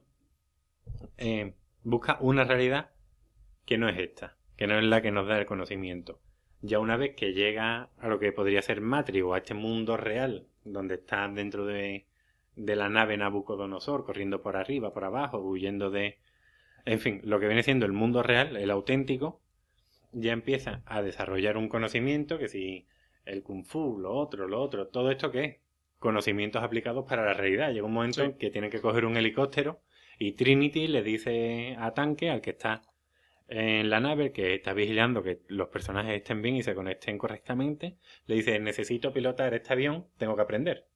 Y entonces él, le, por un programa informático, por su Bluetooth y todas sus cosas, le transmite el conocimiento. Pues todo esto son conocimientos aplicados para el mundo real. ¿Qué ocurre cuando ya Neo muere y se transforma? Que aunque los policías le estén, bueno, los policías, los guardianes, los agentes, de Matrix le disparen, él ya ha descubierto lo que el niño le quiso explicar. Que no intente doblar la cuchara. Date cuenta que la cuchara no existe. Que todo este conocimiento que tú has desarrollado da igual porque no tienes dónde aplicarlo. Porque eso donde lo vas a aplicar es mentira. En el caso concreto de la película, este, esta sustancia iluminadora, por así decirlo, es el amor de, Trinity. Exacto. Que le declara. Porque lo que le ha dicho el oráculo a Trinity es que ella mm, va a amar. O sea, la, la persona que, que llame va a ser el elegido. Y ella empieza a amar a Neo. Desde el primer momento. Entonces. Eh, ella le, dice eso, que, es lo que, lo que le había dicho el oráculo a ella, y que por lo tanto ella sabe que él es el elegido porque lo ama, y, lo, y en ese momento lo besa. Y en el momento en que lo besa, él eh, vuelve a hacer, bueno, vuelven a hacer, digamos, se despiertan dentro de Matrix, porque se supone que estaba muerto, se ve como su corazón empieza a latear ahí en el... Imaginemos a la bella durmiente, y el príncipe le da el beso. Pues empieza, empieza a latear ahí en el... En el, vamos, digamos, en el control que tiene de, de esto vital y tal. Y dentro de Matrix él se despierta. Y a partir de ahí es una especie como de Superman a lo bestia, que lo puede todo. Claro, ¿por qué? Porque sabe que puede hacer lo que él quiera, lo que se imagine, porque como el mundo no existe y él ha llegado a ese entendimiento, a esa visión de la realidad, por lo tanto, él la controla. Y él realmente ha muerto dentro de Matrix. Es decir, ya no hay nada del señor Anderson. Claro ya es Neo. O sea, no hay nada más. Eh, él ya es consciente, él ya mm, eh, se ha dado cuenta de, que si los agentes tienen unos poderes, él tiene los mismos, prácticamente. O más. O más, ¿de acuerdo? Y eh, sencillamente se dedica a ir en contra de, de ello. de hecho, el nombre, que es Neo, que significa nuevo en latín, es el, nuevo, el que renace, tal y cual. Sí, exacto. Es una, nueva especie de Dios. El nuevo hombre, un superhombre sin es, es, es, un mito, por ejemplo, muy continuado que es el mito del Fénix, que es un mito clásico eh, del ave que renace su propia ceniza. Pues esto es algo así, es decir, de lo que ha sido de, su vida tal cual, él vuelve a, vuelve a renacer y se convierte en mm, un ser superior. Eh, bueno, un ser superior. Mm, digamos que sus principios son superiores y por lo tanto consiguen más cosas que con unos principios falsos que son los que tendría dentro de la caverna de Platón que hemos hablado de tal Claro, un conocimiento auténtico y verdadero, ya sabe lo que es el perro. porque porque Platón eh, nos plantea el sol, la luz del sol, como mm, una especie de sustancia iluminadora, que él lo plantea como la razón, posteriormente se plantea como Dios y tal. Y en esta película es el amor, como hemos dicho, y en otros ámbitos que también se plantea esto del mito de la caverna, pues puede ser la ciencia, el, no sé, la, la, meditación o lo que sea. Pero es algo que te que, que ilumina los objetos, que hemos hablado antes, el perro ese de la oscuridad, y te los hace ver como realmente son. Y te lleva a, hacer uso de esas habilidades superiores que tienes. Claro, ahora ya vamos a, cerrar el círculo del mito antes de irnos a otro, porque claro, eh, todo esto venía porque Platón, perdón, Sócrates, en el diálogo de Platón, eh, les iba diciendo por qué el filósofo tenía que gobernar, precisamente por esta razón, porque decía que el filósofo, y ahí lanza una teoría educativa totalmente renovadora, dice que tiene que ser mm, de entre los, los niños más destacados de los guardianes mm, tener una educación que tiene que ir siguiendo unos pasos y de, de estos destacarán unos pocos que seguirán en los nuevos estudios y de estos pocos ya destacará uno que será el que deba de gobernar, el auténtico filósofo. Dice que primero hay que educarse en la gimnasia y en la música porque es lo que le pide el cuerpo al joven. Luego creo que se tendrá que estudiar matemáticas y otros tipos de ciencias porque son las que cuando tú ya has pasado tu época de juventud, cuando tus hormonas ya se han relajado y quieres realmente aprender, eso es lo que te pide el cuerpo.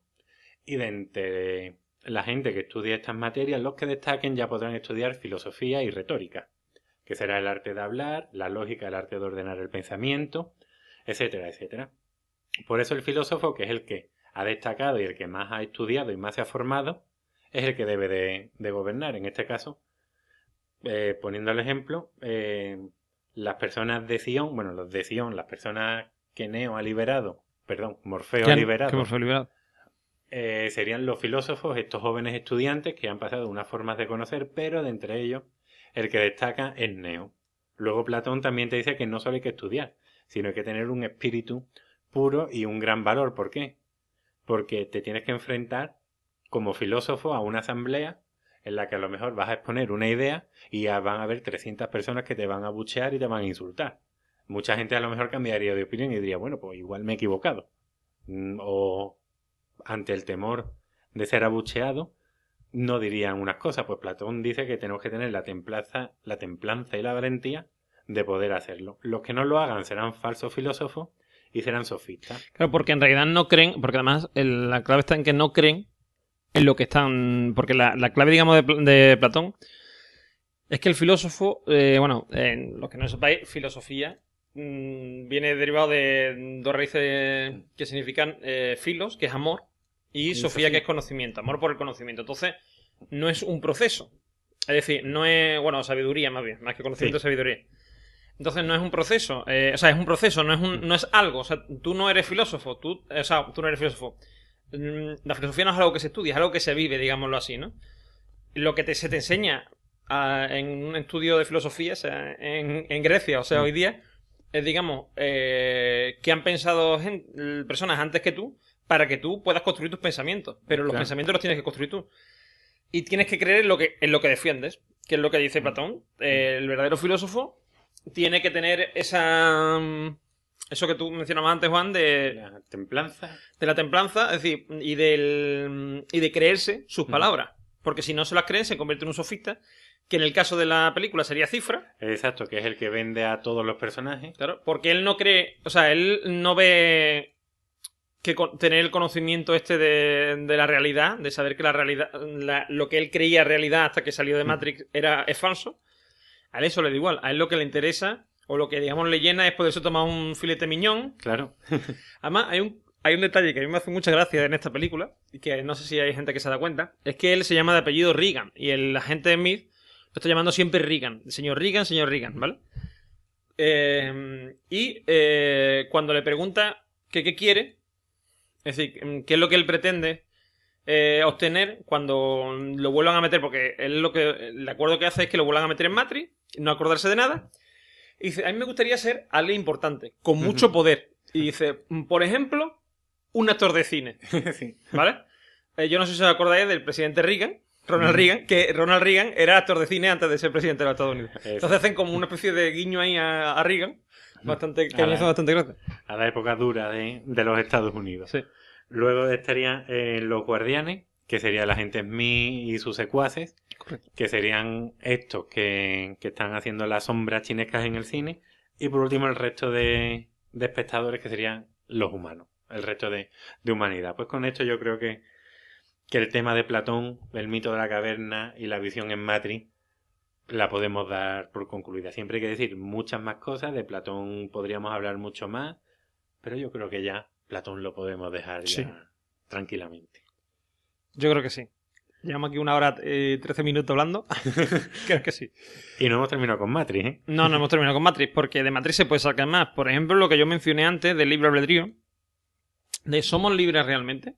Eh, es decir, em, lo que yo hago lo hago porque quiero o porque estoy condicionado por mis, como he dicho antes, por mis genes o por mi, eh, mi entorno. O por un dios. O por un dios, o por alguien, o porque mm, soy, por ejemplo, imaginaros que somos el- un sueño de alguien, pues ese alguien comanda eh, nuestra, nuestro destino, no nosotros. Y en la película, esto lo plantean con e- este tema que hemos hablado, de que el que tiene que dar el paso es Neo. Es decir, en todo momento, aunque a él le dicen que él es el elegido y tal y cual, él siempre dicen que la, el oráculo va a ser quien le va a decir si es el elegido o no. Y el oráculo le dice que lo primero que hace, que es curioso, es preguntarle, ¿tú qué crees? Y él la mira así con cara como de, pues yo creo que no, ¿vale? Pero me gustaría que sí, también. Entonces, claro, él mira así como diciendo, hombre, mm, me gustaría porque han puesto esperanza en mí, pero yo creo que yo soy un, un paná. Eh, Aquí soy eh, un tío normal y corriente que aquí no pinto nada. Entonces ya, pues le dice así, le dice, sí, yo pienso lo mismo que tú. sí, eres ¿Vale? un pana que Eres no un pana y no eres el elegido. Eh, Morfeo piensa que sí, y lo que dice es Morfeo piensa que sí, y como piensa que sí, va a dar su vida para preservar la tuya. Y a ti te toca, eh, mm, digamos, hacer la elección de si lo vas a salvar a él o te vas a salvar tú. Fijaros bien que él le dice que tiene que morir uno de los dos. En realidad, al final no muere nadie. Lo que pasa es que Neo, eh, aunque sea simbólicamente, bueno, llega a morirse porque se le llega por el corazón Sí, y tal, pero mm, no llega a morir. Es decir, se, se revive, con lo cual no muere, pero sí que muere una parte suya. Que eso es a lo que se, eh, se refiere el oráculo. Pero sin embargo, le da la opción de elegir él. ¿Mm? Hay una frase que está en el, en el quicio de la puerta del, Sí, de, de la casa de, de, de la casa del oráculo, de la cocina del oráculo, que se lo, se lo indica el oráculo a ellos. Y es, eh, a ver si nos acordamos, porque a se me acaba de olvidar. Bueno, os he dicho que la nave se llama Nabucodonosor. eh, ¿Conócete a ti mismo? ¿eh? No. No recuerdo ahora mismo. Pero una frase latina, vamos, clásica. Bueno, la cosa es que mm, esa frase, que no soy capaz de decir ahora, que si nos acordamos después lo diremos, eh, está eh, está muy imbricada en esto que hablamos de, que tú eres, tienes que ser, o sea, tienes que ser, puedes ser el dueño de tus actos o no.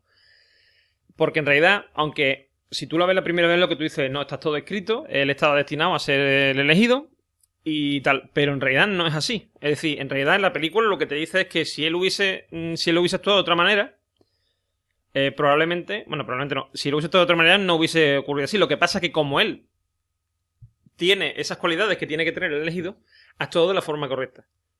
No sabemos cuánta gente ha llegado allí diciendo que es el, o sea, diciéndole que es el elegido y ha escogido el, el camino erróneo. Claro, bueno, teníamos allí en la casa de la Llena de Oráculo niños. de llena de niños. Claro. Entonces, eh, eso en realidad tú no lo sabes. Bueno, que no es una guardería, simplemente Claro. son los posibles elegidos, Claro. que estamos de colección de niños. Eso es, es como una especie de lamasería, de donde están allí los pequeños lamas budistas. Y eso. eh, pues esa es, la, esa es la clave de, la, de, digamos, de lo del libro de vida. Aquí lo que te dicen es que no, que el, la vida no es determinista, o sea, la realidad no es determinista. Mm, pero digamos que te lo plantean en el sentido de que si. O sea, eh, te dan a entender, no es determinista porque eh, uno va haciendo una serie de elecciones a lo largo de la vida que marcan el paso siguiente. Tus elecciones hacen eh, tu destino. Claro, lo que decía, lo que dijimos antes de Ortega, de yo soy yo y mis circunstancias. En definitiva, la vida de lo que se trata es de ir optando y estas opciones, a su vez, que tú las vas realizando, te van realizando a ti como persona, que eso también Es lo es- típico esto que siempre hemos escuchado de la mejor ma- manera de enfrentarse a un problema, lo primero, o el primer paso a enfrentarse a un problema es saber que lo tiene. Pues es algo así, es decir, si tú eres consciente de tus limitaciones, es la forma en la que los puedes superar. Si eres consciente de tus limitaciones culturales, tus limitaciones intelectuales, mm, puedes, mm, digamos que puedes encontrar una forma de vadear esa, ese obstáculo y de llegar a donde tú quieres. Sin embargo, si te conformas con... Decir, no, es que yo soy tontito y como soy tontito, he nacido así y así seguiré. nunca cambiaré. Como decía, como decía esa gran gurú que era, que era Alaska. Ese gran proverbio hindú. Sí, sí, sí. que, es, eh, que es nuestra querida Alaska. Entonces, eh, esta señora, eh, Alaska, decía grandes verdades. Porque Sí, sí, es así, es como decir, puño. Claro, verdad es como puño, porque eh, esa- de hecho esa canción va de eso. Eh, eh, si tú te dejas llevar por, por la por la vida, la vida te arrastra y te arrastra donde Claro. tú quieras. Camarón que se duerme, se lo lleva se lo la corriente. Efectivamente, la, la vida es un río, es un fluir, esto es una cosa muy de, de la filosofía oriental, pero la vida es un fluir, digamos, eh, es un flujo, y si tú te dejas mm, arrastrar por la corriente, te llevará a lo mejor a un sitio bueno o a un sitio malo. Es decir, si tú eres el hijo de Bill Gates, y digamos que te dedicas a estudiar tal y cual, como haría otra persona, y alejarte de las drogas, que las tienes fácil, con hacer eso ya mm, has conseguido el éxito, porque probablemente como tienes dinero vas a ser una persona de éxito. Ahora, si has nacido en un barrio marginal, te costará más eh, apartarte de la droga, aunque no tengas dinero, pero tendrás que robar para obtenerla. Y eh, aparte, eh, tendrás que conseguir el dinero inicial y, los y la, digamos la posición que el hijo de Bill Gates ya tiene de- por ser el hijo de Bill Gates. Esto es el, mm, digamos, eh, el libre albedrío. Todo lo que podríamos hablar como libre albedrío. Claro, esto, mira, eh, Jean-Paul Sartre, que, Sí. que queda muy bonito, que a todo el mundo le gusta decir Jean-Paul Sartre, pues, suena muy importante, que habló, bueno, era un existencialista, eh, lo cual no significa que él lo inventara o que lo desarrollara. Él fue el máximo exponente de la corriente francesa de la segunda época del existencialismo, pero bueno, el existencialismo, como quien dice, es un invento alemán, pero los alemanes lo han inventado todo. Bueno, pues eh, Sartre te dice... El chucrú. El chucrú es un invento alemán también. Lo confirmamos. y la cerveza. Bueno, Y la cerveza. Bueno, eso está ahí cuestionado, pero sí. por lo menos le sale muy buena. Sí. Correcto. Entonces, Sartre te habla de la libertad y de la responsabilidad, que somos seres libres eh, de una forma absoluta, tan absoluta que estamos condenados a ser libres. De hecho, eh, en esta teoría existencialista, si lo pensamos bien, Dios es el que se lleva la peor parte, porque Dios está obligado a existir y además a ser una persona buena. Nosotros, aunque suene muy radical, podemos decidir cortar nuestra vida cuando queramos. Nos podemos suicidar o podemos ser malos. Eh, no sé, aburrirnos y empezar a tirar piedras a la gente o piedras a los coches. ¿Por qué? Porque somos así. Podemos ser así, perfectamente. Eh, no recuerdo yo eh, quiénes eran, pero es una anécdota que estaba Buñuel con otro autor eh, francés paseando por París y este francés le dijo, Buñuel, ¿tú te crees que eres surrealista? Y le dijo Buñuel, sí, yo creo que soy surrealista. Y le dijo, tú no eres un surrealista, esto es surrealista. Y se fue a una vieja y le metió una patada y tiró a la vieja. Supongo que le rompería la cadera o lo que fuera. y, Qué bonito, qué y claro, bonito. y eso es el surrealismo puro y duro. Pues esto lo planteaba Sartre diciendo que somos seres libres y estamos obligados a esta libertad y, y a nuestra responsabilidad. Nosotros somos dueños de nuestros actos. No podemos decir, pues esto ha, ocurrido porque Dios ha querido. O estoy entre la espada y la pared. O mm, es algo exterior a mí y yo no puedo controlarlo. Sartre dice que no, que siempre podemos dominarlo. Por lo tanto, nos vamos haciendo a nosotros mismos, a nuestras personas de una forma libre. Y quizás esto sea lo que Oráculo le planteó a Neo.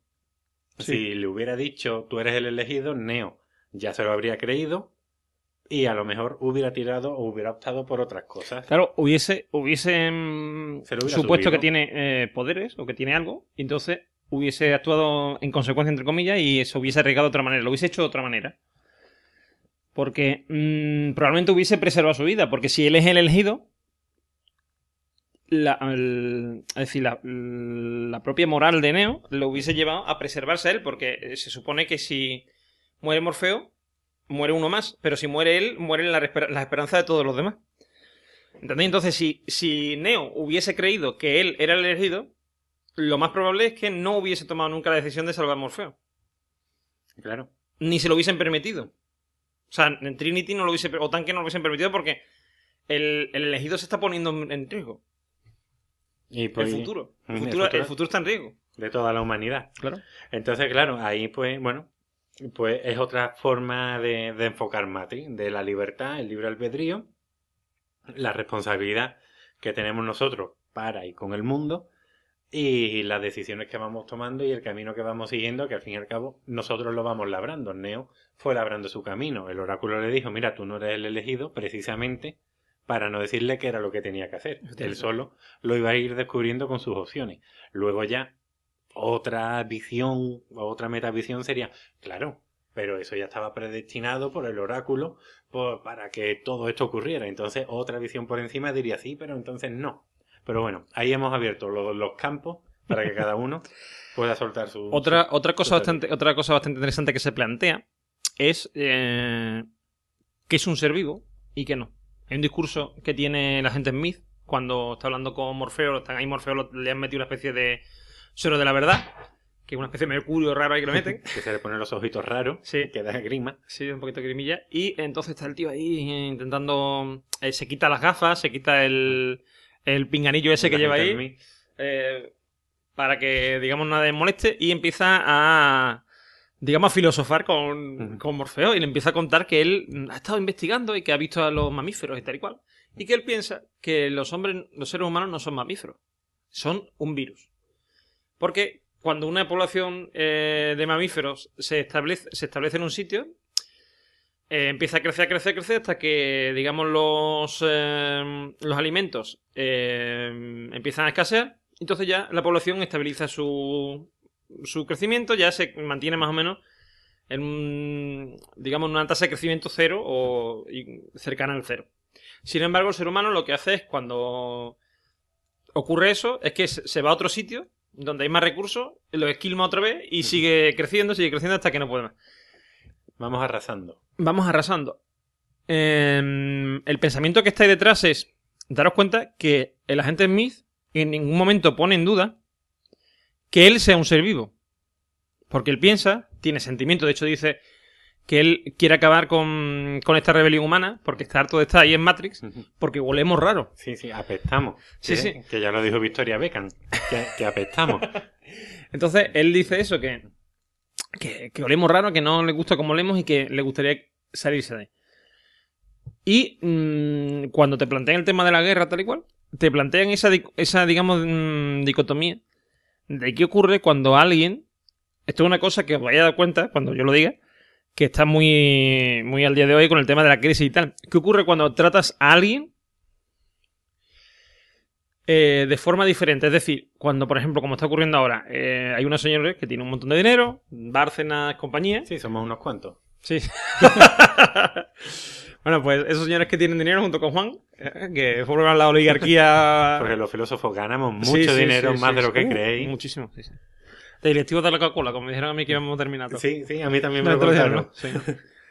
Bueno, pues eh, estos, estos señores que tienen dinero y tienen poder y tal, eh, digamos que ponen al resto de la humanidad mm, a vivir eh, con un sueldo mínimo, tal y cual, que es lo que digamos está sucediendo con la crisis, ¿no?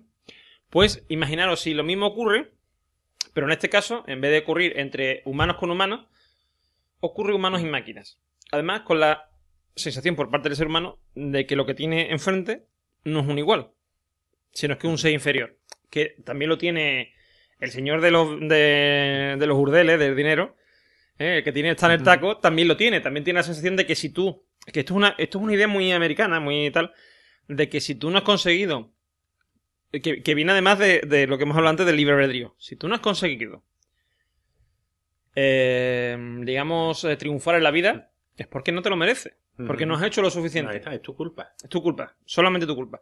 Entonces, te hace, eso te hace inferior con respecto al tío que tiene dinero, que tiene poder, porque él ha conseguido ese dinero y ese poder. Teóricamente, mm, partiendo desde el mismo punto que tú, Claro, y Esto fue algo que ya puso Herbert Spencer con el darwinismo social, que decía mm, los pobres sobran. Y que, que poco a poco se ha convertido en un darwinismo económico, más que incluso social. Porque ya no es la clase social de la que pertenezcas, sino el éxito que tengas y el dinero que tengas. Entonces, eh, esto es algo muy importante, como estamos diciendo, y eh, imaginaros, si eso, si tiene enfrente una máquina, nosotros nos parece inconcebible que una máquina, incluso nos parece inconcebible que un perro, tenga el mismo estatus mm, intelectual, digámoslo así, que nosotros, aunque a lo mejor mm, muchas veces digamos, le falta nada más que hablar, pero siempre decimos que le falta algo, le falta hablar o le falta algo, ¿vale? Eso es mm, muy importante en el planteamiento de la película, pero claro, eso es lo que hace que se enfrenten humanos contra máquinas. El humano piensa que la máquina le intenta arrebatar algo y la máquina piensa que le están negando sus derechos y que es su supervivencia. Es decir, es o nosotros o ellos, porque ellos nos van a, a, canibalizar, nos van a vampirizar, digámoslo así. Se van a aprovechar de nosotros y van a vivir, o sea, ellos se van a dedicar a tocarse el forro el huevo. Básicamente. Básicamente. Y nos van a hacer trabajar a nosotros, las pobres máquinas que estamos aquí.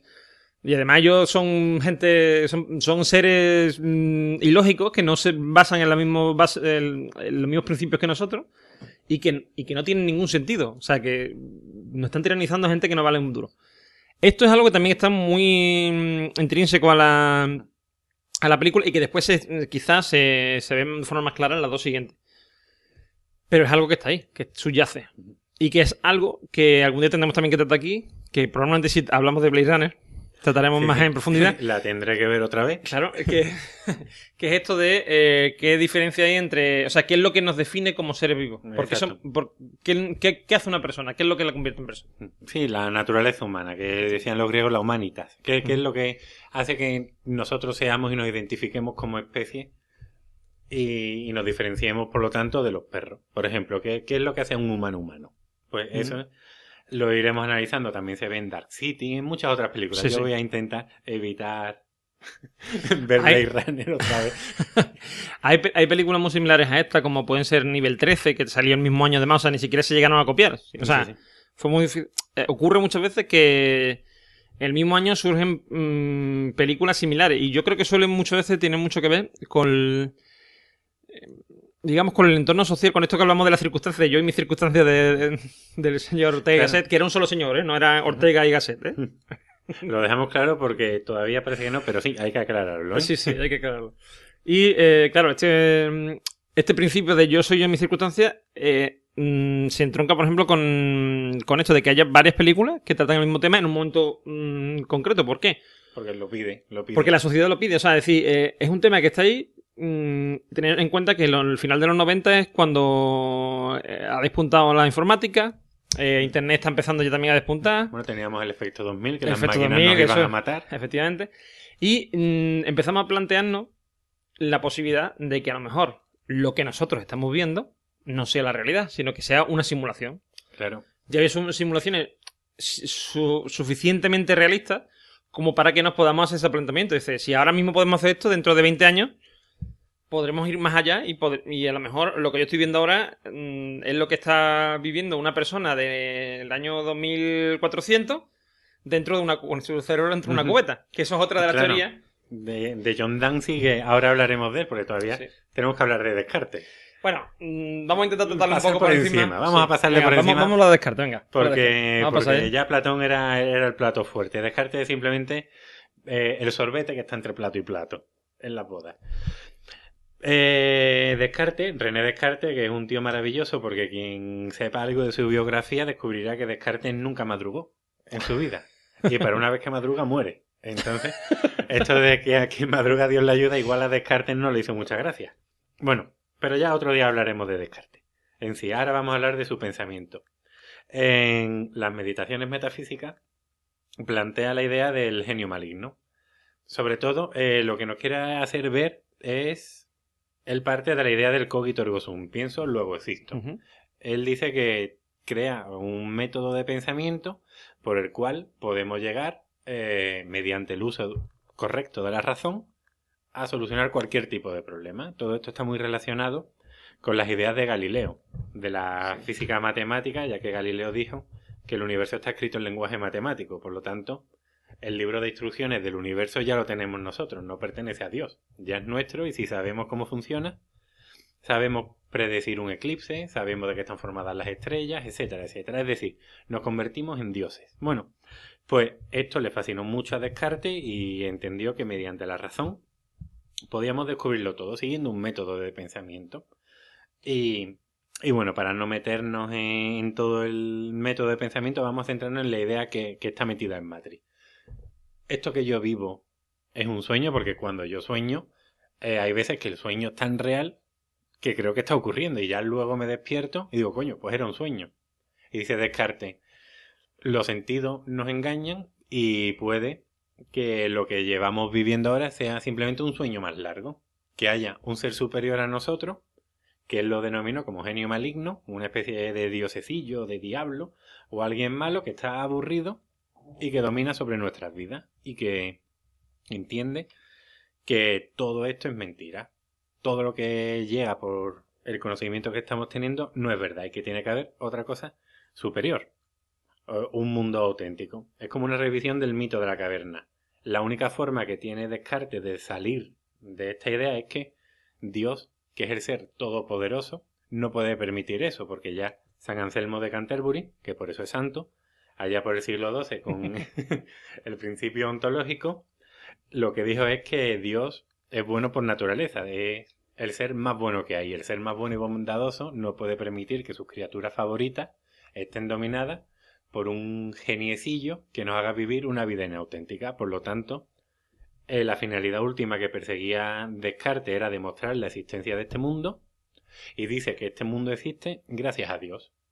Es decir, primero demuestra que yo existo, que yo pienso, que yo existo porque pienso, luego demuestra que Dios existe a la fuerza por el principio ontológico y a partir de este principio ontológico de Dios es todopoderoso, es eterno y es bondadoso en grado máximo, eh, no puede permitir que haya un genio maligno. Por lo tanto, dice que no, que lo que estamos viviendo es la realidad. Y esta duda, este principio del genio, es lo que planea en todo Matrix, porque Neo, ya hemos dicho que muchas veces cuando vive un, un hecho importante, se despierta de repente en su cama. Cuando habla con los hackers, les dice que si ellos tienen esa sensación rara de no estar viviendo la realidad, de vivir en un sueño, Neo, eh, perdón, Morfeo, le dice que este mundo que estamos viviendo es mentira, que hay una esencia, que hay una cosa distinta, que él necesita saber. Y, y en definitiva, eso, que es la duda, el plantearse si esto es verdad o es mentira. Lo estamos pasando muy por encima, porque para hablar de Descartes tendríamos que hablar mucho más, porque es el padre de la modernidad y bueno, tratarlo así tan rápido me da pena, pero llevamos ya casi dos horas. Y la gente tendrá que descansar un poquito y todavía no hemos terminado. Todavía nos queda una última sección, yo creo que podemos estar, la podemos dar por terminada, ¿no? Sí, sí. Bueno, ya simplemente mencionar a John Dancy, que tiene una teoría que es cerebros en la cubeta. ¿Qué viene a ser? Más o menos lo que hemos hablado. Resúmela tú. Es muy sencillo. Sencillamente mm, dice que qué diferencia habría entre realmente tener un cuerpo a ser un... Bueno, esto para los que habéis visto eh, estos Futuramas, lo vais a entender fácil. ¿Imagináis las, las famosas cabezas esas que están metidas en... Pues imaginaros lo mismo, pero sin la cabeza, nada más que el cerebro. Claro, la película de Steve Martin, no sé cómo se llama, que él era un cirujano sí. y se enamora de un cerebro y el cerebro está vivo. Bueno, pues... Efectivamente, pues algo así es lo mismo que hacen. Eh, en la teoría, o sea, lo que se plantea la teoría de, del cerebro de la cubeta. Es decir, eh, un cerebro conectado a una máquina, a un ordenador, que eh, le provea de mm, sensaciones, vamos, de pulsos electromagnéticos que le hagan creer que está tocando algo, que está viviendo, que se está moviendo por un, por un, una realidad, por un universo, sería indistinguible para ese cerebro de estar realmente metido en un cuerpo y mm, de esa forma recibir esos mismos impulsos. Claro, porque de hecho hasta Neo se lo dice, eh, perdón, Morfeo, no sé qué, qué, tengo yo hoy con Neo y Morfeo. Morfeo le dice a Neo que todo lo que él, él degusta, todo lo que él ve, todo lo que él siente son eh, impulsos eléctricos en su cerebro. Por sí. lo tanto, esta teoría te dice lo mismo, que, que te hace creer que en verdad no es un cuerpo, que lo que tú tocas son sensaciones que te llega a tu cerebro. Es como decir que la lluvia no te moja, es una sensación que, que tiene tu cuerpo y que tú sientes. Bueno, pues esto es lo que dice esa teoría. Uh -huh. Pues eh, eso es, vamos, en resumen es eso. Eh, espero que os haya gustado este análisis concienzudo que yo creo que hemos hecho a Matrix. Eh, probablemente nos hayamos dejado otras cosas. Muchas, mm. muchas. Nos hemos dejado muchas, pero no las vamos a retomar ahora. Efectivamente, si si tenéis cualquier tipo de duda, etcétera, o queréis más información, pues nos podéis contactar con los datos, o sea, con los medios de contacto que ya diríamos al final del podcast. Y que no lo voy a hacer ahora porque más o menos como que todavía no los tenemos siquiera... Ahí está, así que todavía tenemos que darle forma. Esto está empezando. Está comenzando, así que eh, la próxima vez ya lo diremos también en la sección. Esperamos, al final del podcast podréis escuchar nuestro método de contacto, a nuestro email o a- por Twitter o lo que sea, como queráis.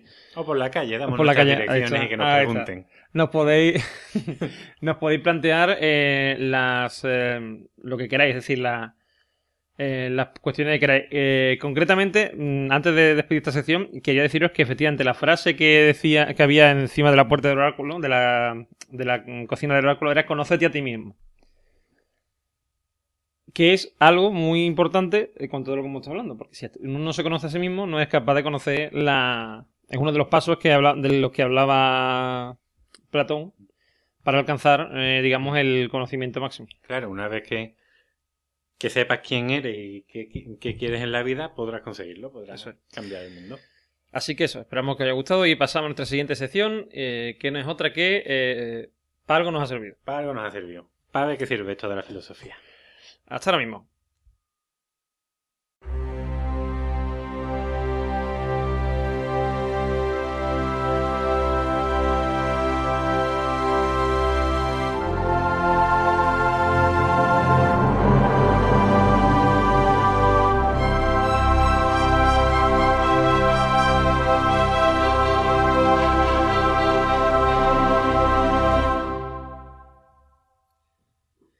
Bueno, pues estamos ya aquí de vuelta con la última sección y con la última parte de este, de este primer em, episodio, donde eh, en la sección que se llama Para algo nos ha servido, vamos a hablar hoy concretamente de unos anuncios que habréis visto por ahí, que es de una conocida marca de, de Wikir. ¿Nos van a pagar? No, lo decimos, lo decimos no, bueno, Ah, venga, vamos a decirlo, sí. no, venga, White Label. Pues la con Seven está más bueno que con Coca-Cola. Ahí está. Bueno, pues Wild Label hizo una serie de promociones con, con caras de actores famosos, eh, escritores y tal. Y una frase, mm, digamos así, Lapidaria, algo importante. efectivamente, frase relevante. Entonces vamos a analizar concretamente una de ellas, eh, que es la siguiente. Si lo haces por dinero, no lo hagas. Si lo haces por llevarte a mujeres a la cama, no lo hagas. A no ser que salga de tu alma como un cohete, no lo hagas. Esto, que os parece una frase así un poco como de eso de, de Kung Fu o algo así, de Confucio. alguna- Sé el agua. sí, sí. Be water, my friend. Pues esto sí se basa en eso. Pues eh, vamos a ver cómo en realidad es un, una idea de Kant. Exacto. Del Tito Manolito. Este Manolito, eh, Immanuel Kant, uno del, de las pesadillas de los. No, no, perdón, no de los estudiantes, no, de los profesores incluso de filosofía Sí. de, de las universidades, sobre todo si se tienen que leer la crítica de la razón pura. No hay nada más entretenido que la crítica de la razón pura. Yo recuerdo un anuncio de BMW, creo que era, mm, en que los mm, que ponían a un ingeniero de BMW que estaba siempre tan metido en su trabajo que no se podía dormir y lo que hacía era leerse la crítica de la razón pura y en el momento que empezaba que la crítica de la razón pura se quedaba dormido. Y no me extraña. Pues vamos a ver qué es lo que decía Kant, qué es la, la ética kantiana. Eh, Kant, eh, ya he dicho que solo vamos a hablar de esto, así que si hay algún filósofo que, que esté escuchando esto y diga, pero no va a hablar de esto, no va a hablar del otro, no, nos vamos a centrar únicamente en su ética. No. La respuesta es no. No. Vamos a hablar, no. No vamos a hablar de otra cosa, solo vamos a hablar de su ética. Kant, como buen filósofo y como uno de los grandes filósofos, parte de un principio que todo lo que se ha dicho hasta él es mentira y que él tiene la verdad. Y eso, y eso es así.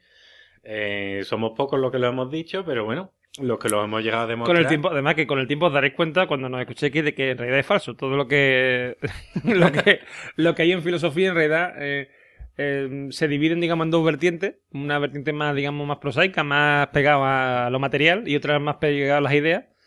Y ahí se llevan en plan partido de ping-pong. Exacto. Y así, así estamos. Así Unas veces gana uno, otras veces gana otro. Unas veces son los empiristas, otras veces son los idealistas.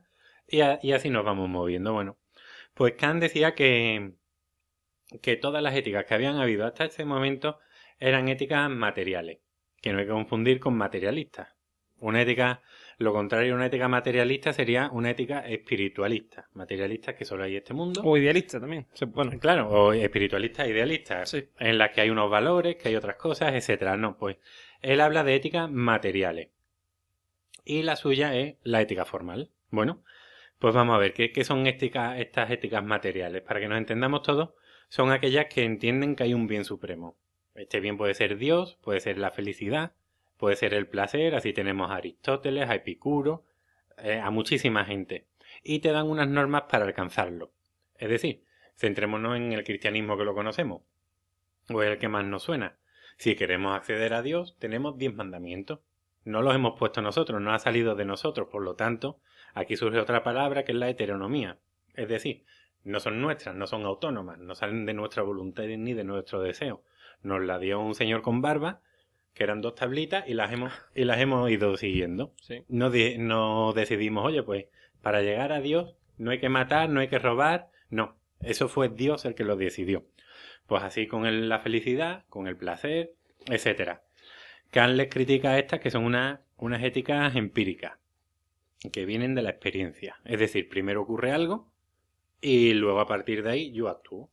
Buscamos una solución a un problema, un teórico problema que tenemos en la sociedad o en la... Claro, partimos de- comportamiento. De, nuestro conocimiento, de las normas de la sociedad para, para darle sol- la solución. Por lo tanto, también son a posteriori. Y ahora ya, aquí viene la novedad de Kant. Kant dice, mira, yo he estudiado todas las culturas, aunque no he salido de mi pueblo, pero he estudiado todas las culturas, porque Kant era un tío muy, muy cerrado y muy de su casa. Y, y no, y no salía. Era de su Königsberg y de su Königsberg pues, dijo que no salía. Y no salió nunca. Que entonces el, el avión todavía no se inventado, esas cosas, tú sabes. Sí, pero no son excusas tampoco, no, No, son excusas. Entonces, Y aquí en burro y esas cosas del burro y los caballos. y el burro cansa. El Claro. burro cansa, se lo digan a Santo Tomás. deja- que- te deja el culo- Europa. el culo como ve en el cine de verano la lista de Schindler. te lo deja fino y elegante. Cuadradito, cuadradito. Bueno, pues Kant dice que la ética tiene que ser formal. Porque él, como ya he dicho, ve las distintas culturas y dice, para una, el bien es una cosa y eso que es bueno para ellos, para otros es malo. Por lo tanto, ¿quién tiene la razón? ¿Quién, quién ha dictado esas normas? Dice, esas normas han surgido de un principio falso. De un principio que puede ser cultural o que puede ser lo que sea. Y él quiere buscar lo que tienen en común todas las culturas, lo que tenemos todos los seres.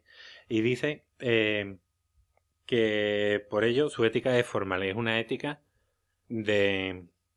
Es un envase y en un envase tú puedes llenar lo que tú quieras. Las éticas formales son el contenido que tú metes en el envase.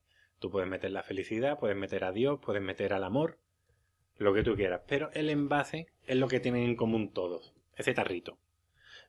Espero que, que haya quedado clara la idea. Hombre, yo creo que sí. Yo creo que sí. Es decir, eh, una cosa es lo que tú metes en un bol, que puedes meter patata, puedes meter quicos o lo que tú quieras, pero el bol sigue siendo el mismo y todas las culturas tienen ese bol. Ya lo que metan en el bol depende de ellos. Bueno, pues dice que, que la ética tiene que ser autónoma y no salir de la experiencia, es decir, tiene que ser a priori, ya estar antes de lo que vaya a ocurrir. Y dice que, que para saber esto, los seres humanos eh, actuamos por unos principios que son unos imperativos. Estos imperativos son las órdenes lo que nos impele desde dentro a actuar y pueden ser de dos tipos, categóricos e hipotéticos. Los hipotéticos son los que vienen de la experiencia. Es decir, a ti te ocurre algo, pues tú actúas en consecuencia. Es decir, eh, vamos a poner un ejemplo radical. A ti llega alguien y, y le mete una pata a tu perro.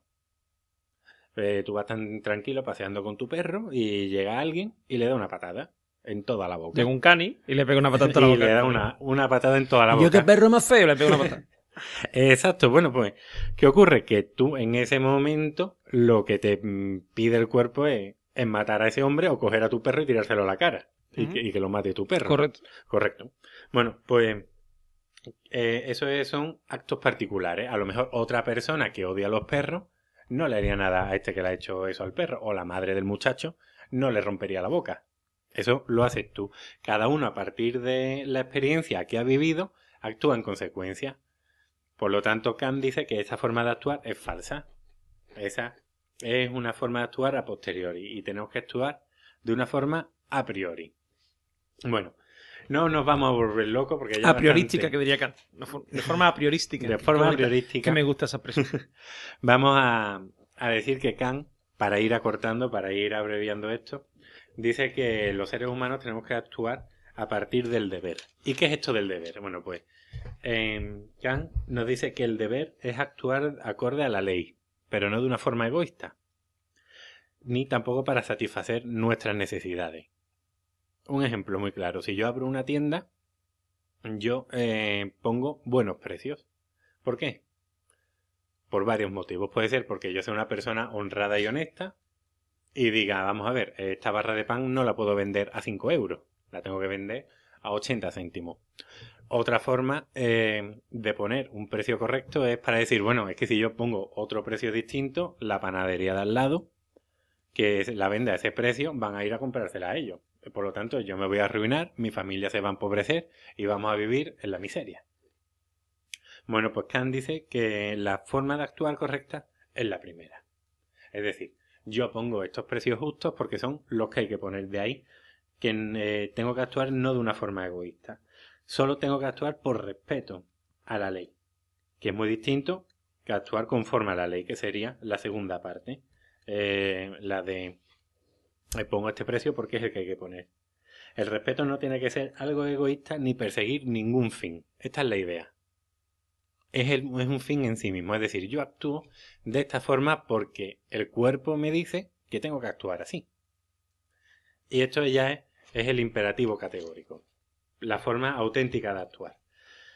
Que es, surge de la razón, es universal y no establece ninguna norma concreta de comportamiento, sino que somos nosotros, eh, no recibe, perdón, ninguna norma de comportamiento, sino nos da la forma. ¿Y qué forma tiene este imperativo categórico? Pues le dio distintas. La primera formulación es obra solo, según una máxima tal que pueda querer al mismo tiempo que se torne en ley universal. Bueno, vamos a explicar esto. Porque creo que se está convirtiendo esto en un diálogo muy obtuso y oscuro.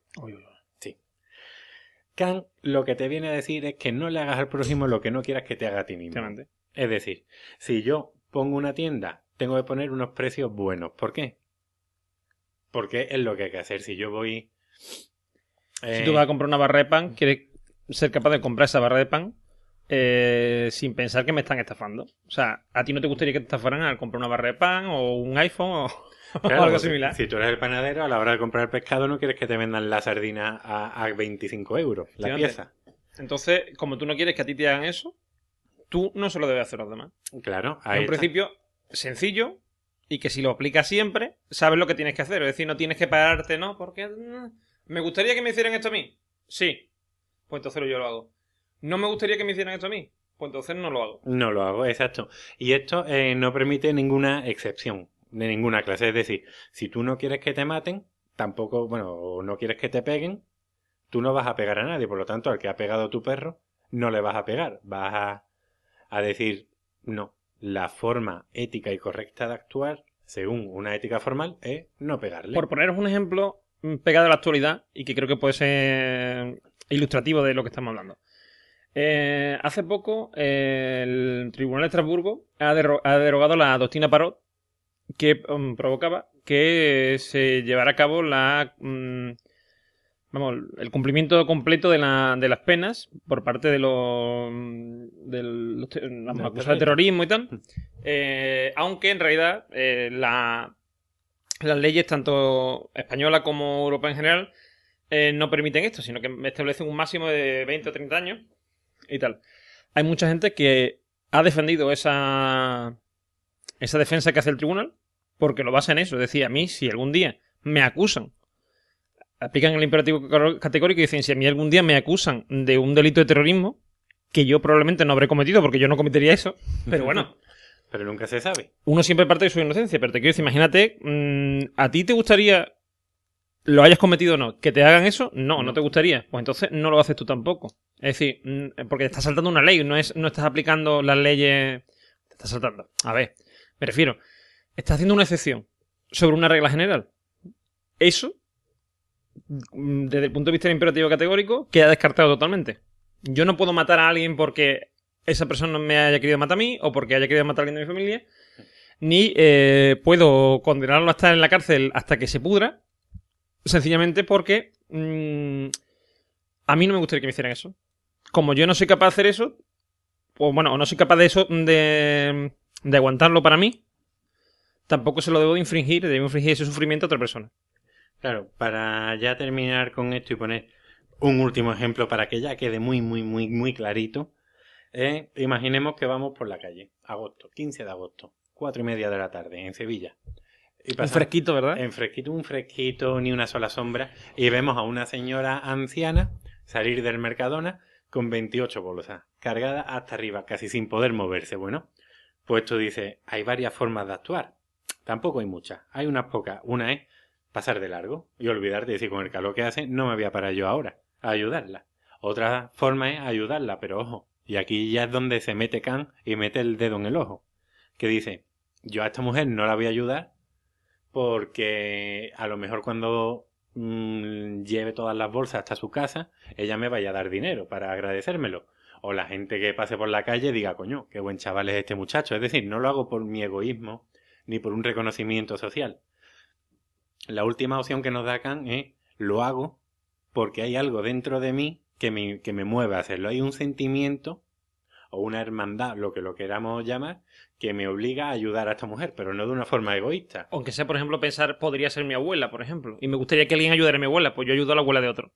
Claro, eh, exacto. Entonces, actuamos por buena voluntad, no movidos por nuestras inclinaciones, ni deseos, ni esperar ningún resultado. Lo hacemos porque lo debemos hacer. Y eso es lo que te dice el anuncio. El anuncio te dice, si lo vas a hacer por dinero, no lo hagas. Hazlo como era. ¿Cómo era? ¿Lo recuerdas? Porque claro, como es una frase muy larga. Volvemos a, decirlo. Si lo haces por dinero, no lo hagas. Si lo haces por llevarte mujeres a la cama, no lo hagas. A no ser que salga de tu alma como un cohete, no lo hagas. Exacto. Así que, a no ser que, que sea un imperativo categórico, que tu ética sea formal, que sea autónoma, que salga de una voluntad universal y de un deber, no lo hagas. Que al fin y al cabo es lo que te está diciendo el anuncio. Pero con una cara bonita o una cara conocida. Y daros, cuenta, y daros cuenta de la implicación que tiene esto que acabamos de decir. Es decir, que si tú eres un tío al que le gusta que le, le metan clavos en el, en el pie, por ejemplo, que te parece algo, algo bueno y algo provechoso. Sí, me gusta. Eh, sí, es bueno. pues, mm, mm, aplicando esta ética, no habría nada malo en que tú se lo hicieras a otro. Claro. Si tú ya ves que hay algo malo, o que alguien no quisiera que se lo hicieran, por lo tanto eso no sería una buena voluntad, no sería un imperativo categórico, sería un imperativo hipotético. Efectivamente. Y es una actuación después de, la basado, basado en tu propia, mm, digamos, tus propios deseos, tus propias... Claro, hay, hay un libro de Stephen Inclinaciones. que es La Zona Oscura, que plantea este problema, que es un hombre que, no lo recuerdo ahora porque lo leí hace mucho, que ha estado en coma y que siente o ve una especie de futuro y hay un político que va a ser una persona mala, un, un nuevo Hitler, que va a matar a muchísima gente, que va a fastidiar a la sociedad. Por lo tanto, él intenta matarlo. Khan le diría, no, quieto, párate, no lo mates porque tú no quieres que te vayan a matar a ti, por lo tanto tu forma de actuar no debe de ser esa. Pues es otra forma de plantearlo, es un dilema que el hombre se va planteando y bueno, no voy a contar el final, porque podemos, podemos tener una sección con esa y con, también con eh, Minority Report, Reporte en Minoría, que también va de algo parecido. exacto, que también es una película que tocaremos por aquí. Sí. Bueno, yo creo que podemos por terminar la sección, ¿no? Sí, la podemos dar por terminada. Pues pero ojo, recuerdo una cosa, es una forma muy resumida de tocar a Khan, así que si me veis por la calle, no me peguéis, ¿eh? Ya el otro día mm, cogeremos al señor eh, Manolito Kant. Eh, al Tito Manolito. El Tito Manolito lo cogeremos por donde haya que cogerlo. Y, lo, trataremos de una forma profunda. Efectivamente. Así que nada, espero que os haya gustado este primer capítulo nuestro de Pienso Luego, ya tú sabes. donde queremos mostrar la filosofía del siglo XXI. Y también la del 22. Y la del 22, ya que estamos. Y eh, nada, nos vemos probablemente en unos 15 días. Más o menos, sí. Vamos a intentarlo, por lo menos. Y espero que si os ha gustado, mm, vamos a estar en iTunes, en iVoox y en todos lados. Nos dejéis un comentario, una reseña o lo que sea. Así que eh, encantado de haber pasado este rato con vosotros y esperemos que vosotros también lo hayáis disfrutado. Sí, tanto como nosotros. un saludo. Otro. Adiós. Eh, guachín, vos que andás diciendo que la cumbia representa sectores marginales y populares, escuchate esta cumbia filosófica, a ver si vos tenés tu conocimiento, cajetilla. Echa la música, pato Arriba la mano lofana de Nietzsche. Exclusivo. Sin codificar. Wiki, Wikipedia. Eh, Platón, lava tupper. Boqueabas a la escuela, sofista de Heródoto, Pitágoras, Solón. Recatate, chabón. Y la manito bien arriba haciendo palmas y can, y can.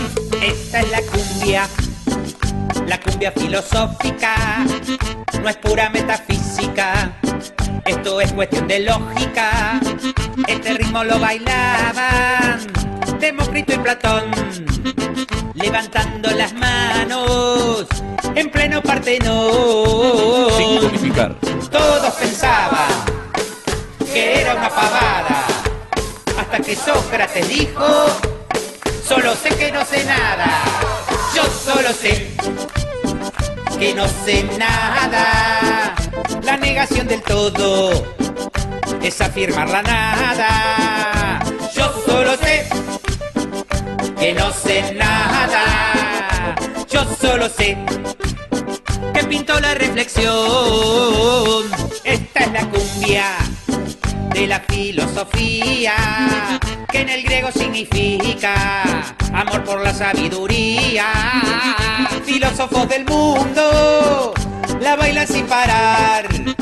Aristóteles con palmas no paraba de pensar.